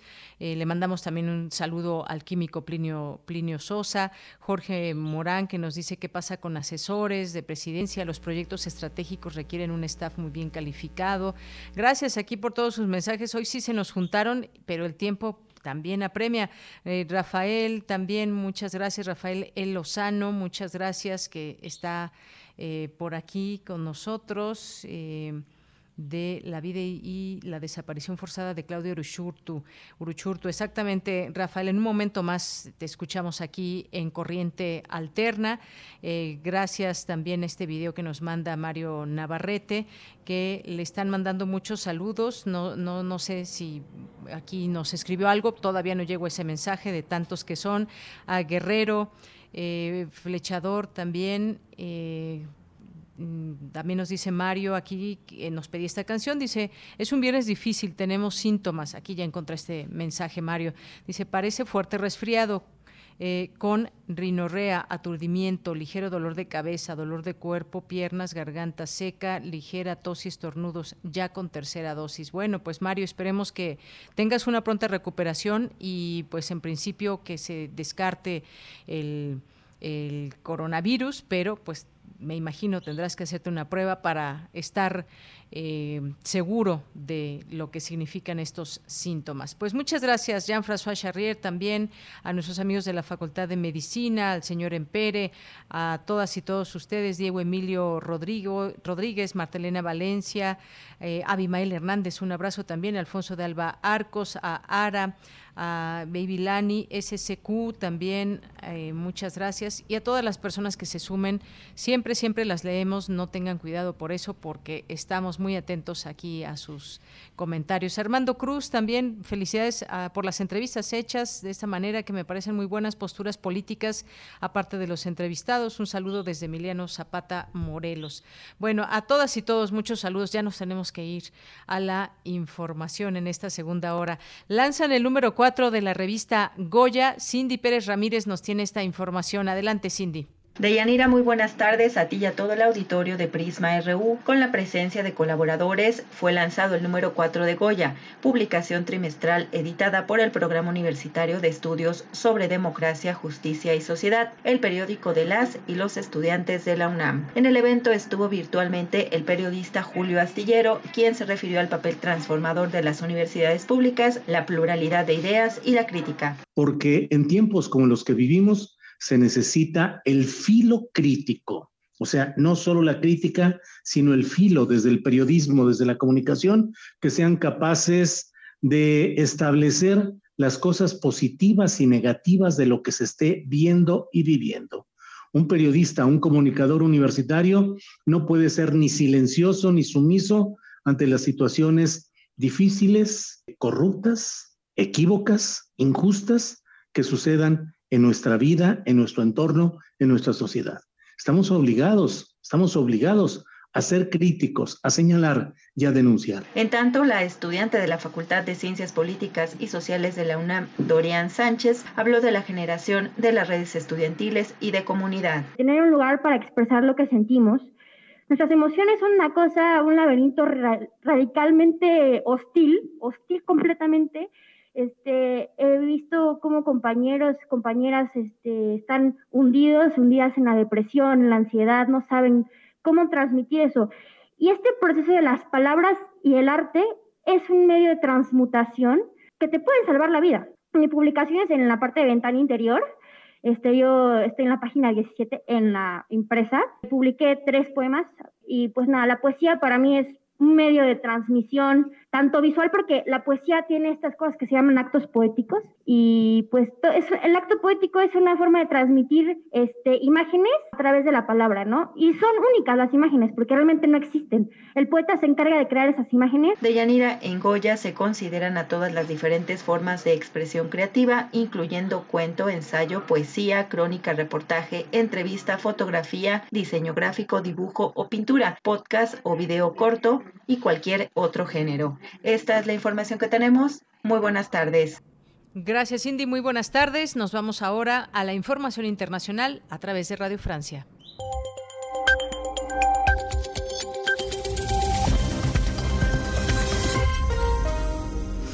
Hola a todos, en Radio Francia Internacional les acompaña en este viernes 4 de febrero con Vanessa Letron en la realización de este programa que comienza ahora. Un rápido repaso a la actualidad internacional. Carmele Gallubo. Estreno oficial hoy de los Juegos Olímpicos de Invierno en Pekín. comenzaba en la capital china la ceremonia de apertura de esos Juegos Pekín se convierte en la primera ciudad en haber organizado las dos Olimpiadas, las de verano en 2008 y ahora las de invierno. La apertura de estos Juegos tiene lugar en un contexto particular entre el COVID, la nieve artificial, que no es del gusto de los esquiadores, y algunas tensiones políticas. Estados Unidos, Gran Bretaña, Australia y Canadá no han enviado representantes diplomáticos, aunque sí a sus atletas. Un boicot diplomático que justifican por la política de represión del gobierno chino contra los uigures, la minoría musulmana de China. Y para los políticos que sí asisten a la inauguración de esos Juegos Olímpicos, esta es la ocasión para afianzar vínculos con China. El presidente chino recibía hoy temprano a su homólogo ruso.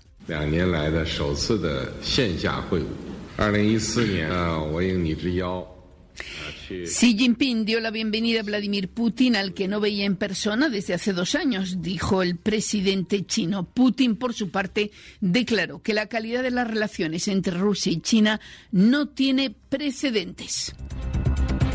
Una de las figuras más emblemáticas de la lucha contra la dictadura somocista en Nicaragua ha sido condenada a la pena máxima la exguerrillera sandinista Dora María Tellez tendrá que pasar 15 años de cárcel, lo mismo que el líder estudiantil Lester Alemán. Así lo sentenció el tribunal nicaragüense en un juicio que se realizó ayer tarde en la prisión de Managua, conocida como el Chipote, donde se encuentra la mayoría de los 46 opositores detenidos el año pasado.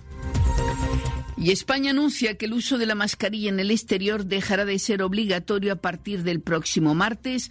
Todos los indicadores sobre la pandemia están mejorando, afirma la ministra española de Salud, tendencia que se generaliza en Europa, donde se están aflojando buena parte de las restricciones sanitarias instauradas para frenar los contagios de coronavirus. Hasta aquí el resumen informativo. Porque tu opinión es importante, síguenos en nuestras redes sociales, en Facebook como Prisma RU y en Twitter como arroba PrismaRU.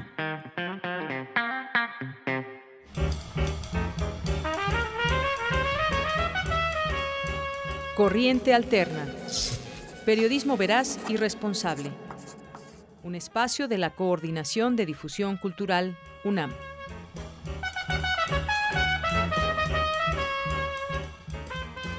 Bien, y como todos los viernes, es tiempo de unirnos a Corriente Alterna, Unidad de Investigaciones Periodísticas, y hoy nos acompañan María Rocha y Rafael Lozano en esta ocasión para hablarnos de la última entrega sobre la desaparición de la activista oaxaqueña Claudia Uruchurtu. Los saludo con mucho gusto a ambos. ¿Qué tal, María? Buenas tardes. Hola, buenas tardes, Deyanira, y buenas tardes a las personas que están escuchando. Y gracias, gracias también Rafael Lozano por estar aquí en Prisma RU. Muchas gracias, Deyanira. Buenas tardes a, ti, al auditorio y a María. Gracias por tenernos de vuelta en tu programa. Bien, pues gracias por estar con nosotros. Empecemos, eh, María, cuéntanos un poco sobre estas entregas que nos han hecho a través de Corriente Alterna sobre esta activista Claudia Uruchurtu. Y bueno, pues Claudia, como dices, es una activista oaxaqueña a la que desaparecieron el 26 de marzo de 2021 en Nochixtlán, Oaxaca. Eh, a ella, es importante decirlo, la desaparecieron en un contexto de campañas electorales. Y bueno, una parte de, de, lo que vamos a entregar es un perfil que está construido en el testimonio, pues siguen en el testimonio de dos de las hermanas de Claudia, Sara y Elizabeth. Y bueno, ellas nos llevan por, por la vida personal de Claudia, nos cuentan cómo era de pequeña, de madre, de adolescente, pero nos fijamos en detenernos en las investigaciones que hacía Claudia, porque Claudia investigaba la corrupción en el municipio de Nochixtlán, que eh, en esos momentos era presidido por Lisbeth Victoria Huerta de Morena. Y bueno, este es importante porque sabemos que México es un país que es muy peligroso para las personas que se dedican a investigaciones, sobre todo de corrupción. Y bueno, este el, algo, algo importante que nos dicen las hermanas de Claudia es que a pesar de que las investigaciones eh, vayan relativamente bien, o sea, hay personas detenidas y demás, lo más importante es que Claudia a la fecha sigue desaparecida, sus hermanas siguen buscándola y, y bueno, de eso va eh, la investigación del perfil. Muy bien, de esto va esta investigación y este perfil, su vida familiar, también su formación, este tema a lo que ella se dedicaba. Cuéntanos un poco más sobre esta labor que ella, eh, pues antes de esta desaparición, llevaba a cabo. Ya nos adelantaba un poco María Rocha. ¿Qué más podemos decir con respecto a su perfil, Rafael? Sí, mira, muchas gracias. Eh, este perfil es eh, la tercera entrega que, hacemos en Corriente Alterna sobre el caso de Claudia Urichutu. Eh, eh, ella llevaba aproximadamente dos años lo que llevaba también el gobierno de Victoria Huerta, denunciando y recopilando, documentando una serie de agravios y de pues corrupción que había en el municipio, ¿no? Eh, sobre esta sobre esta serie de, agravios que ella documentó, nosotros sacamos un reportaje que se publicó en Corriente Alterna, ahí lo pueden encontrar. También eh, salió en la revista Proceso, se llama Claudia Uruchutu, la activista a la que nadie escuchó, eh, en el que, bueno, hablamos de cómo ella encontró redes de, lavado de dinero a través de factureras y empresas fantasma, eh, también encuentra que hay eh, eh, casos de nepotismo, ¿no? La hermana de la presidenta municipal estaba cobrando más de un salario en el municipio, etcétera. Sin embargo, en esta ocasión nos concentramos más en su vida, digamos, pasada y completa, cómo era su vida familiar, cómo era su, su, su vida con su madre, con sus hermanas, con su hijo, y también junto con el perfil sacamos un fotoreportaje sobre em, el desplazamiento, que, el desplazamiento forzado que sufre su familia a partir de la desaparición de Claudio, porque algo de lo que no se ha hablado mucho mediáticamente es este, este otro agravio eh, que se suma a la cadena eh, de agravios de la desaparición forzada de, un activista, que es que la familia ha tenido que eh, pues ser desplazada y, y desocupar la casa que en la que vivía, ¿no? Por temas de seguridad. Entonces, también sale este fotoreportaje en el que, eh, digamos, es un ensayo sobre la ausencia y, y, y bueno, el desplazamiento forzado en la familia. Claro, y esto sin duda muy ilustrativo, eh, lo que puede aportar una familia de una persona que puede estar, como en este caso, desaparecida, como también hay consecuencias para la familia, ya puede ser, por ejemplo, en este caso que nos, que nos platicas, eh, Rafael, de desplazamiento de la familia, pero muchas veces pues también el ya estar en un momento donde se está buscando a una persona, donde a veces se tiene o no el apoyo de las autoridades, esta historia que no nos podemos perder para entender también esos contextos que enmarcan las desapariciones en México, el caso específico en esta ocasión de esta activista eh, Claudia Uruchurto. ¿Qué más nos quieren comentar, eh, María, con respecto a este tema? Sabemos que está próximo a publicarse.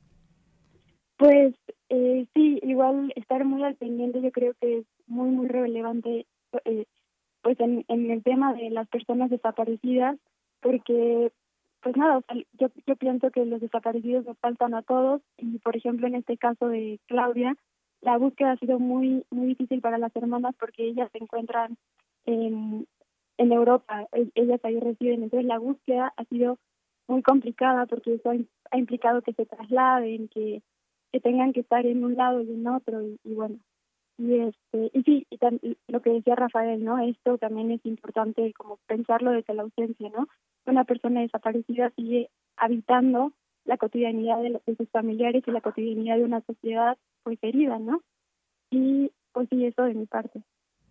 Gracias gracias María. Con qué te despides Rafael sí hay que mencionar que eh, Claudia Ruchultu lleva más de 10 meses desaparecida y sigue sin aparecer. Entonces, una exigencia urgente de los familiares y de la sociedad en general es la, exigencia de su aparición, no su pronta presentación. Eh, otra situación también que hay que actualizar es que hay un proceso penal, un caso activo. Eh, Lisbeth Victoria Huerta, la ex eh, presidenta municipal, y cuatro personas más enfrentan actualmente un proceso penal por la presunta planeación y participación eh, en la desaparición forzada de Claudia. Y bueno, están a la espera de sentencia, pero su proceso se ha venido postergando. Eh, no es la primera ocasión en que eh, la audiencia intermedia, que estaba por segunda ocasión o tercera, planeada para el 24 de enero, se vuelve a aplazar. Esto debido a que un, el juez que llevaba su caso pidió licencia de última hora y llegó una nueva juez sin mucho conocimiento del caso 10 minutos antes y pidió un aplazamiento. Y bueno, todo este eh, proceso penal se está dando además en un nuevo año electoral, esta vez para el estado de Oaxaca. Este eh, año, como deben saber, eh, hay eh, elecciones para la gubernatura y entonces las hermanas han estado también preocupadas y pidiendo que el proceso judicial no se manche con tintes electorales, ¿no? No, no, no caiga en presiones electorales en este año que de nuevo se empiezan a eh, pues mover intereses y fichas. Entonces, bueno, solamente hacer esa aclaración de que el proceso penal sigue eh, pendiente, eh, estamos eh, a la sociedad al pendiente de, de, los resultados de este proceso, porque pues en caso de ser una sentencia condenatoria sería el primer caso de sentencia condenatoria por desaparición forzada en el estado de Oaxaca y eso sentaría un precedente también en términos de pues lucha contra la impunidad, ¿no? Entonces, ahí yo lo dejaría, eh, y invitar a, todo tu auditorio a eh, pasar a la página de corriente alterna.unam.mx, donde pueden encontrar estos y otros trabajos que hemos preparado. Muy bien, pues muchas gracias Rafael y esto que mencionas es muy importante esta parte del proceso penal en qué va porque muchas ocasiones también pues está este tema latente de la impunidad, desaparecen a alguna persona y pues ahí quedan abiertas las investigaciones y no no se avanza. Por supuesto que seguimos atentos en este reportaje que está próximo a publicarse y también el seguimiento que se le dé a este caso y a este tema. Pues no me resta más que agradecerles a ambos el haber estado aquí, platicarnos de este tema tan relevante. Ya los leemos. Muchas gracias, eh, María Rocha. Gracias y gracias a todos por escuchar. Y gracias, Rafael Lozano. Gracias también por estar aquí en Prisma RU. Muchas gracias, Deyanira, a ti, a todo tu auditorio y por abrirnos siempre este espacio que es tan importante. Muchas gracias y ahí dejamos también la página a través de la cual podemos seguir conociendo su trabajo que es corrientealterna.unam.mx. Muchas gracias a ambos, un abrazo y hasta la próxima. Hasta luego. Hasta luego. Hasta luego. Continuamos. Porque tu opinión es importante, síguenos en nuestras redes sociales, en Facebook como Prisma RU y en Twitter como arroba PrismaRU.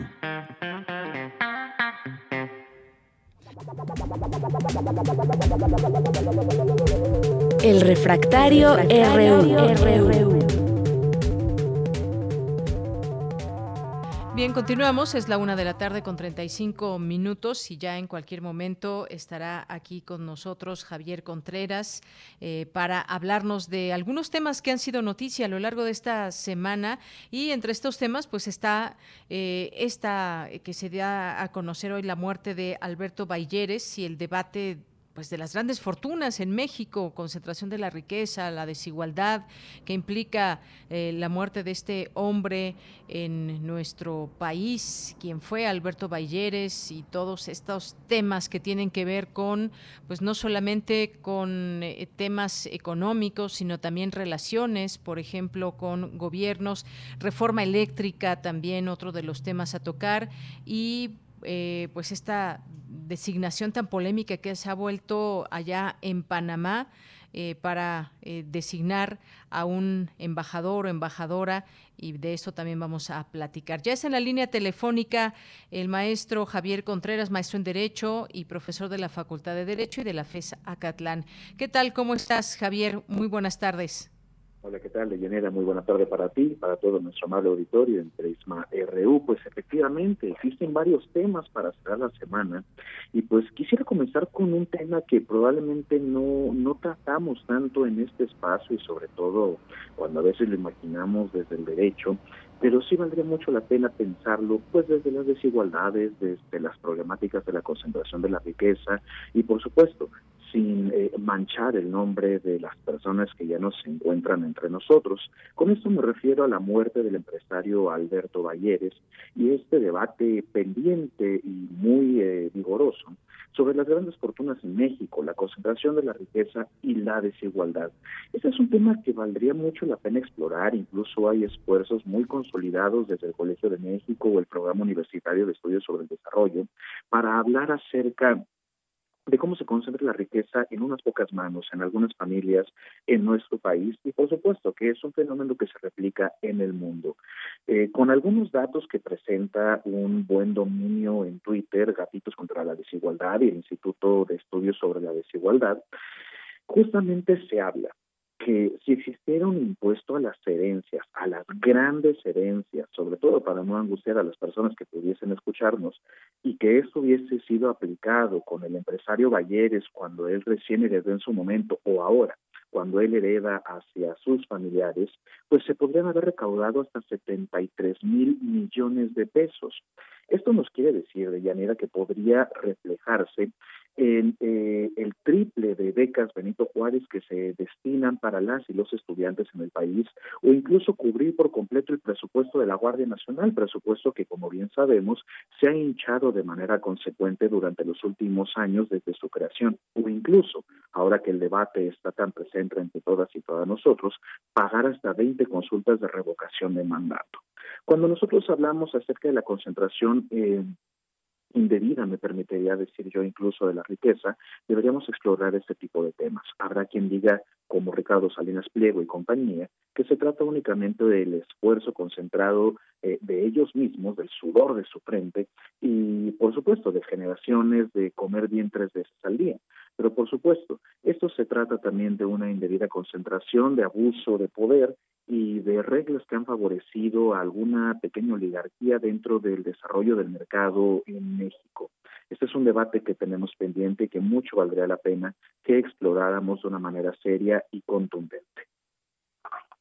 Bien, pues efectivamente un tema sin duda también que es importante traer aquí al análisis. Y hay otras cosas también, Javier, en este escenario, en este escenario que traemos aquí contigo todos los eh, todos los viernes. Estamos en el tema de la reforma eléctrica. Hay declaraciones también en torno a todo esto. Eh, México, esta iniciativa, cómo se ve también al exterior, sobre todo, pues ahora que se platica también con Estados Unidos. Efectivamente, Deyanir, este es un tema muy interesante, puesto que eh, se trata de un cambio sustancial, no solamente en la política energética del país, sino hasta en la relación de poder que existe con uno de nuestros principales socios comerciales, comerciales o mejor dicho, nuestro principal socio comercial, con Estados Unidos.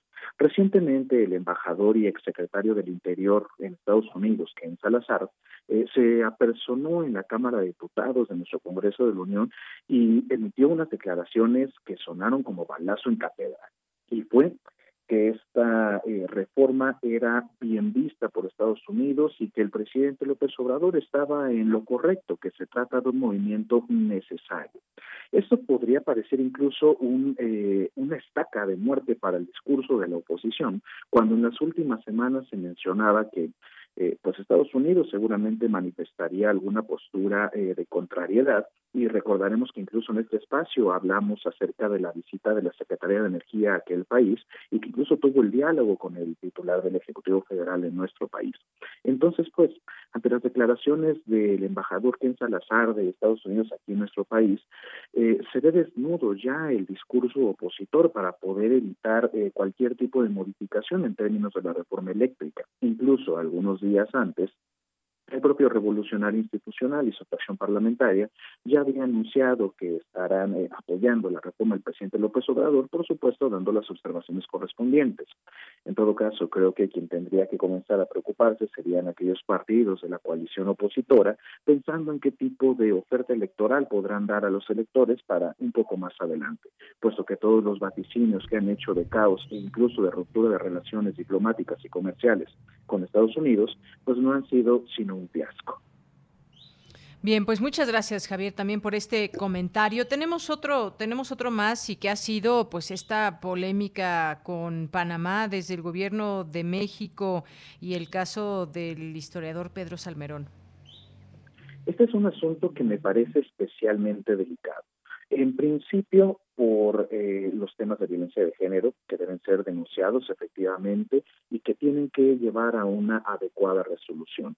El tema del relevo de nuestra embajada en Panamá ha atravesado ya a dos personas, a la ex senadora Jesús Rodríguez y al mencionado, por supuesto, Pedro Salmerón. Es eh, públicamente conocido que Salmerón ha sido eh, denunciado en diversas instancias, sobre todo académicas, por temas de eh, acoso sexual en contra de diferentes mujeres y compañeras, incluso de trabajo, y esto se tradujo en declaraciones por parte de la titular de la Cancillería allá en Panamá, donde rechazaron justamente o no emitieron el beneplácito para recibir a Salmerón como embajador de México en el país. Esto es algo muy complicado y delicado porque me parecería un revés serio en tanto el prestigio de México y su política exterior. Más pensando que el canciller Marcelo Ebrard varias veces ha dicho que la política exterior de México tiene un enfoque feminista. Lo verdaderamente lamentable del caso y donde creo yo que debería reconsiderar en sus declaraciones el propio presidente López Obrador es al defender a capa y espada a Pedro Salmerón, hablando únicamente de las denuncias en su carácter penal. Esto puede llevar no necesariamente a un conflicto eh, diplomático de alto calado, pero cuando menos sí el hecho de cuestionar la decisión soberana de otro país, en este caso Panamá, sobre no recibir a una persona que consideran eh, no grata o no pertinente para su manejo de política exterior, en este caso el enviado del gobierno de México, pues no tendría que ser objeto de crítico debate, simple y llanamente están ejerciendo su soberanía como México también ejerce la propia. Ojalá se deslinden las responsabilidades consecuentes y se lleven a cabo bien las investigaciones en contra de quien así sea requerido y por supuesto desearle el mejor de los éxitos a Jesús Rodríguez como próxima embajadora de nuestro país en aquella nación. Bien, gracias eh, Javier. Y hay otro tema que también, pues rápidamente podemos traerlo aquí a la mesa y tiene que ver con toda esta polémica que se ha generado con respecto a José Ramón López Beltrán, el hijo del presidente López Obrador, sobre eh, una propiedad en la que actualmente habita, otra propiedad que habitaron ella, él y su esposa, pero que ahí justamente en esta parte es donde aún eh, para muchas personas pues no está claro si hay o no un conflicto de interés y bueno pues este tema que sin duda ha acaparado mucha eh, muchas opiniones y muchos análisis con eh, respecto a lo que tiene que ver con el hijo del presidente. Efectivamente, doña Mira, este es un tema también, cuando menos inquietante, y que pone en la palestra el digamos, perfil moral del presidente López Obrador en tanto su discursiva y narrativa. Eh, el matrimonio entre Caroline Adams y José Ramón López Beltrán, pues no es algo que en realidad tuviera que ser de competencia o de discusión pública. Cada quien puede hacer de su vida personal lo que así estime pertinente mientras no lastime a otras personas, y en este caso las finanzas públicas, ¿no? Eh, Muchos han mencionado, sobre todo desde la oposición, que debería incluso eh, abrirse una comisión especial de investigación en contra del patrimonio de López Beltrán y de Caroline Adams. Sin embargo, algunos incluso han hecho el espejeo con el caso de Santiago Nieto, pensando precisamente en que Santiago Nieto renunció a su puesto en la Administración Pública Federal como titular de la UIF por eh, digamos, el pequeño escándalo o la polémica de cuando fue su boda con la consejera electoral Carla Humphrey. Y algunos incluso demandan acciones jurídicas para el caso que ahora nos atiende. Pero hay una gran diferencia. José Ramón López Beltrán no es servidor público ni forma parte de la nómina del gobierno federal, tampoco Carolina no obstante, lo que sí sería importante revisar en todo caso, como en cualquier proceso de licitación, es ver cómo se adquirió dicha casa y si tiene que ver con los contratistas de petróleos mexicanos. Si existe ahí un punto sobre cuál investigar, entonces estaremos en presencia de un debate legítimo y que por supuesto se tendría que hacer la investigación pertinente. De lo contrario, me parecería eh, incluso hasta una estrategia para tratar de distraer la atención si quisiéramos verlo con malicia, pero creo yo que únicamente se trata de torpeza política por parte de los detractores del propio presidente. No podríamos nosotros hablar sino del específico perfil moral cuando el presidente López Obrador pues habla de un comportamiento ético, eh, cercano a tener lo suficiente y hablando de la justa medianía, específicamente en el servicio público. Al final, me parece que no hay necesariamente una contradicción en sus palabras, solamente la crítica indirecta sobre cómo pudo haber educado a sus hijos, pero como él mismo lo ha dicho, él es responsable de ellos hasta que son mayores. Muy bien, bueno, pues Javier, muchas gracias, gracias por estos comentarios, estos análisis con respecto a estos distintos temas que a lo largo de la semana han impactado mediáticamente. Muchas gracias y te escuchamos el siguiente viernes. Muchísimas gracias, Deyanire, para todo nuestro amable auditorio. Cuídense mucho y que tengan un estupendo fin de semana. Igualmente para ti, muy buenas tardes. Y nos vamos ahora a Melomanía RU con Dulce Wet. Melomanía RU.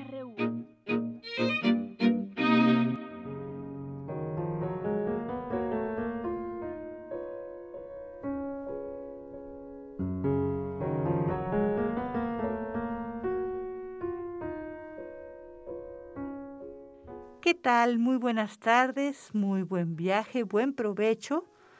Toño Beltrán y Dulce Wet les damos la más cordial bienvenida a Melomanía, hoy viernes 4 de febrero del 2022.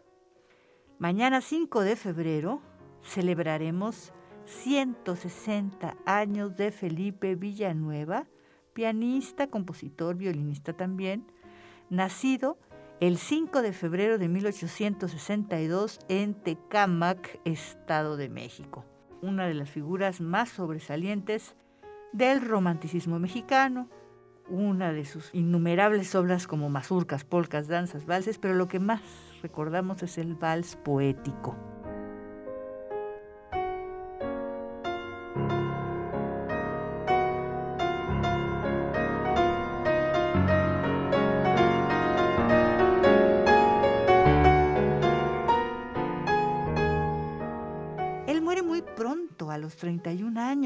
Pulmonía.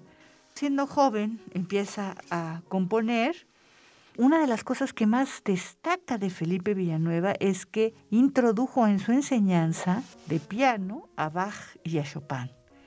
Él forma parte del grupo de los seis junto con Ricardo Castro, Gustavo Campa, Juan Hernández Acevedo, Carlos Meneses e Ignacio Quesadas. Y ellos fundan el Instituto Musical un poco en contrapeso del Conservatorio Nacional de Música. Estamos escuchando una aria de la ópera Queofar que dejó inconclusa y que lograron terminarla para que ese mismo año, el 29 de julio, se estrenara en el Teatro Principal. Él fallece el 28 de mayo de 1893, como dijimos, a los 31 años, y sus restos se encuentran en la Rotonda de las Personas Ilustres. Es Verónica Murúa, soprano, la Orquesta Juvenil Universitaria Eduardo Mata, dirigidos por Iván López Reynos.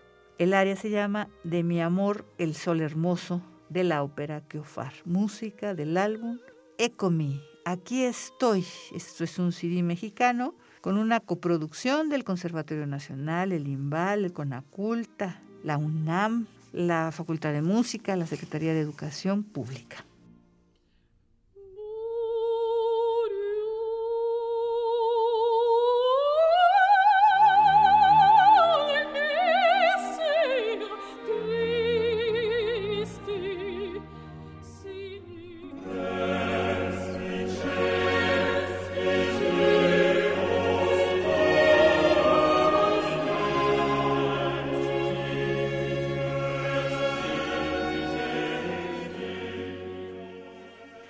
Semana Mundial de Armonía Interreligiosa se celebra la primera semana de febrero cada año.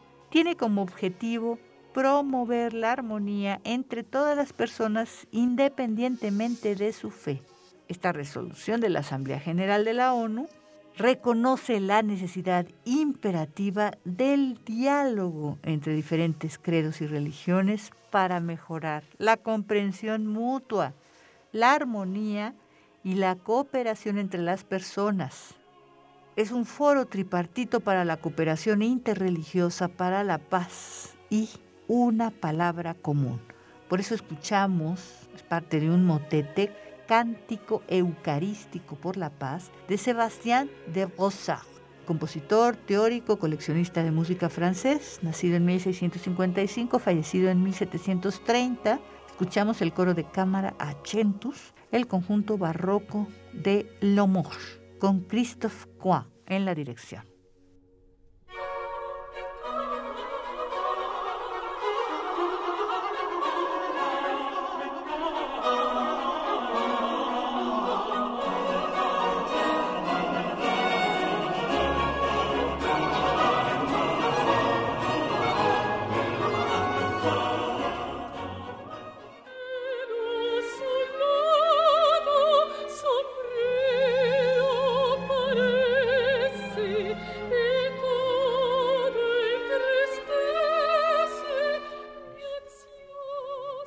Continuación una invitación.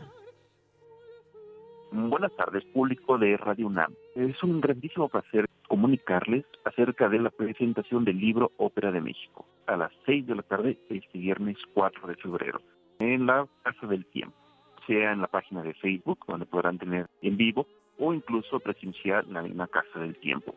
Este libro es un gran esfuerzo que se dio en el diplomado de ópera mexicana en la Escuela Superior de Música Fausto de Andrés Aguirre, coordinado por la doctora Enid Negrete. En este diplomado, muchos especialistas como el doctor Alberto Pérez Amador, el maestro Manuel Paul, Luis de Pablo Jamequín, entre muchos otros, incluyendo un servidor, César Moreno, platicamos acerca de la historia de la ópera en México que es muy rica, súper maravillosa y muy interesante y muy desconocida. Entonces hay mucho que conocer en ella, muchos compositores, libretistas, qué pasó en el 19, qué pasó en el 20, qué pasó en la época virreinal, etcétera. Este libro recogió primero las ponencias de nosotros como especialistas y también trabajamos junto con prometedores, alumnos a quienes asesoramos y trabajamos con sus artículos, los cuales también aparecen en este libro. Aquí destaco el grandísimo trabajo de la maestra Laura Schroeder, de la doctora Elizabeth Espíndola, entre muchísimos otros que participaron. Es un libro muy accesible para todos, tanto melómanos como académicos, como para público interesado en general, que quiere conocer sobre la historia de la ópera en México. Lo recomiendo altamente. Tiene tanto aspectos muy investigativos como algunos más de difusión. Repito, la cita es este viernes 4 de febrero a las 18 horas. Más información en la misma página de la Casa del Tiempo o en el Seminario Permanente de Ópera Mexicana. Además tendremos su representación el día 17 de febrero en la página de Facebook de la Facultad de Música de la Universidad Veracruzana a las 12 del día. Este libro, que es de más de 300 páginas, tiene un contenido maravilloso y no se arrepentirán de conocer más sobre él.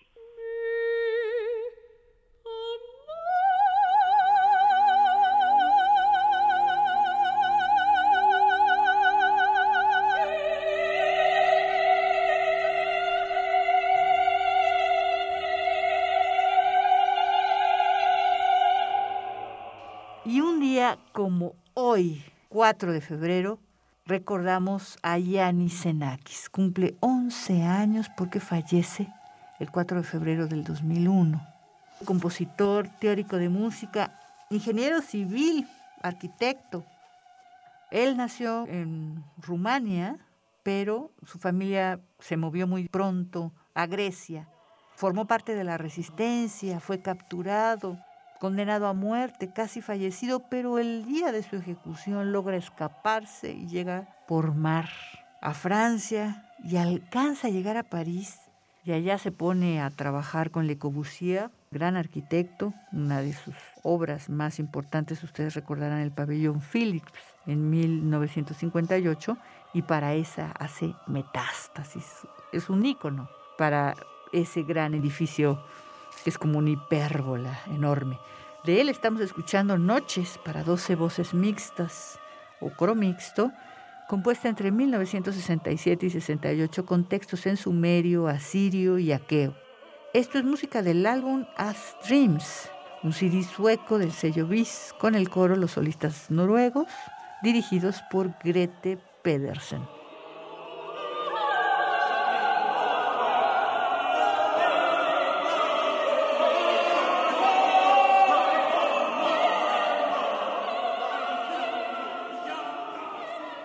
Hasta aquí Melomanía de hoy viernes 4 de febrero del 2022. Muchísimas gracias por vuestra atención, por vuestros oídos y por vuestra sintonía. Esperemos tengan un buen y largo fin de semana y nos escuchamos muy pronto. Nos despedimos Toño Beltrán y Dulce Wet. Hasta la próxima.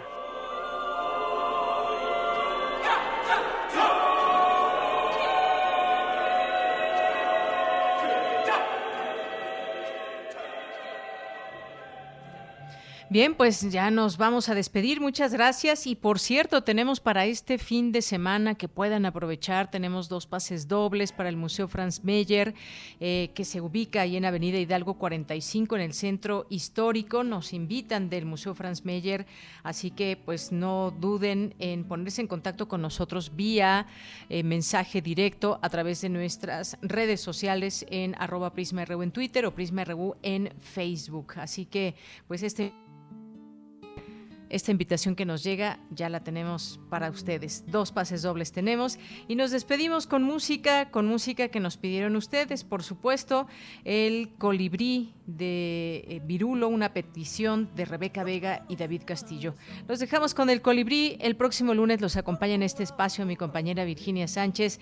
Hasta entonces y muchas gracias. Que tengan buen provecho, buen fin de semana. En nombre de todo el equipo, soy de Yanira Morán azucenas y vicarias le causaban urticaria los jazmines y azares, problemas estomacales, al colibrí de tanto estornudar, se le puso el piquito rojo, no pudo más y decidió emigrar con una lágrima en los ojos hizo un día sus maletas y se fue de las violetas de su colibrí, mamá, a vivir a la ciudad en un apartamento gris y todo es cemento.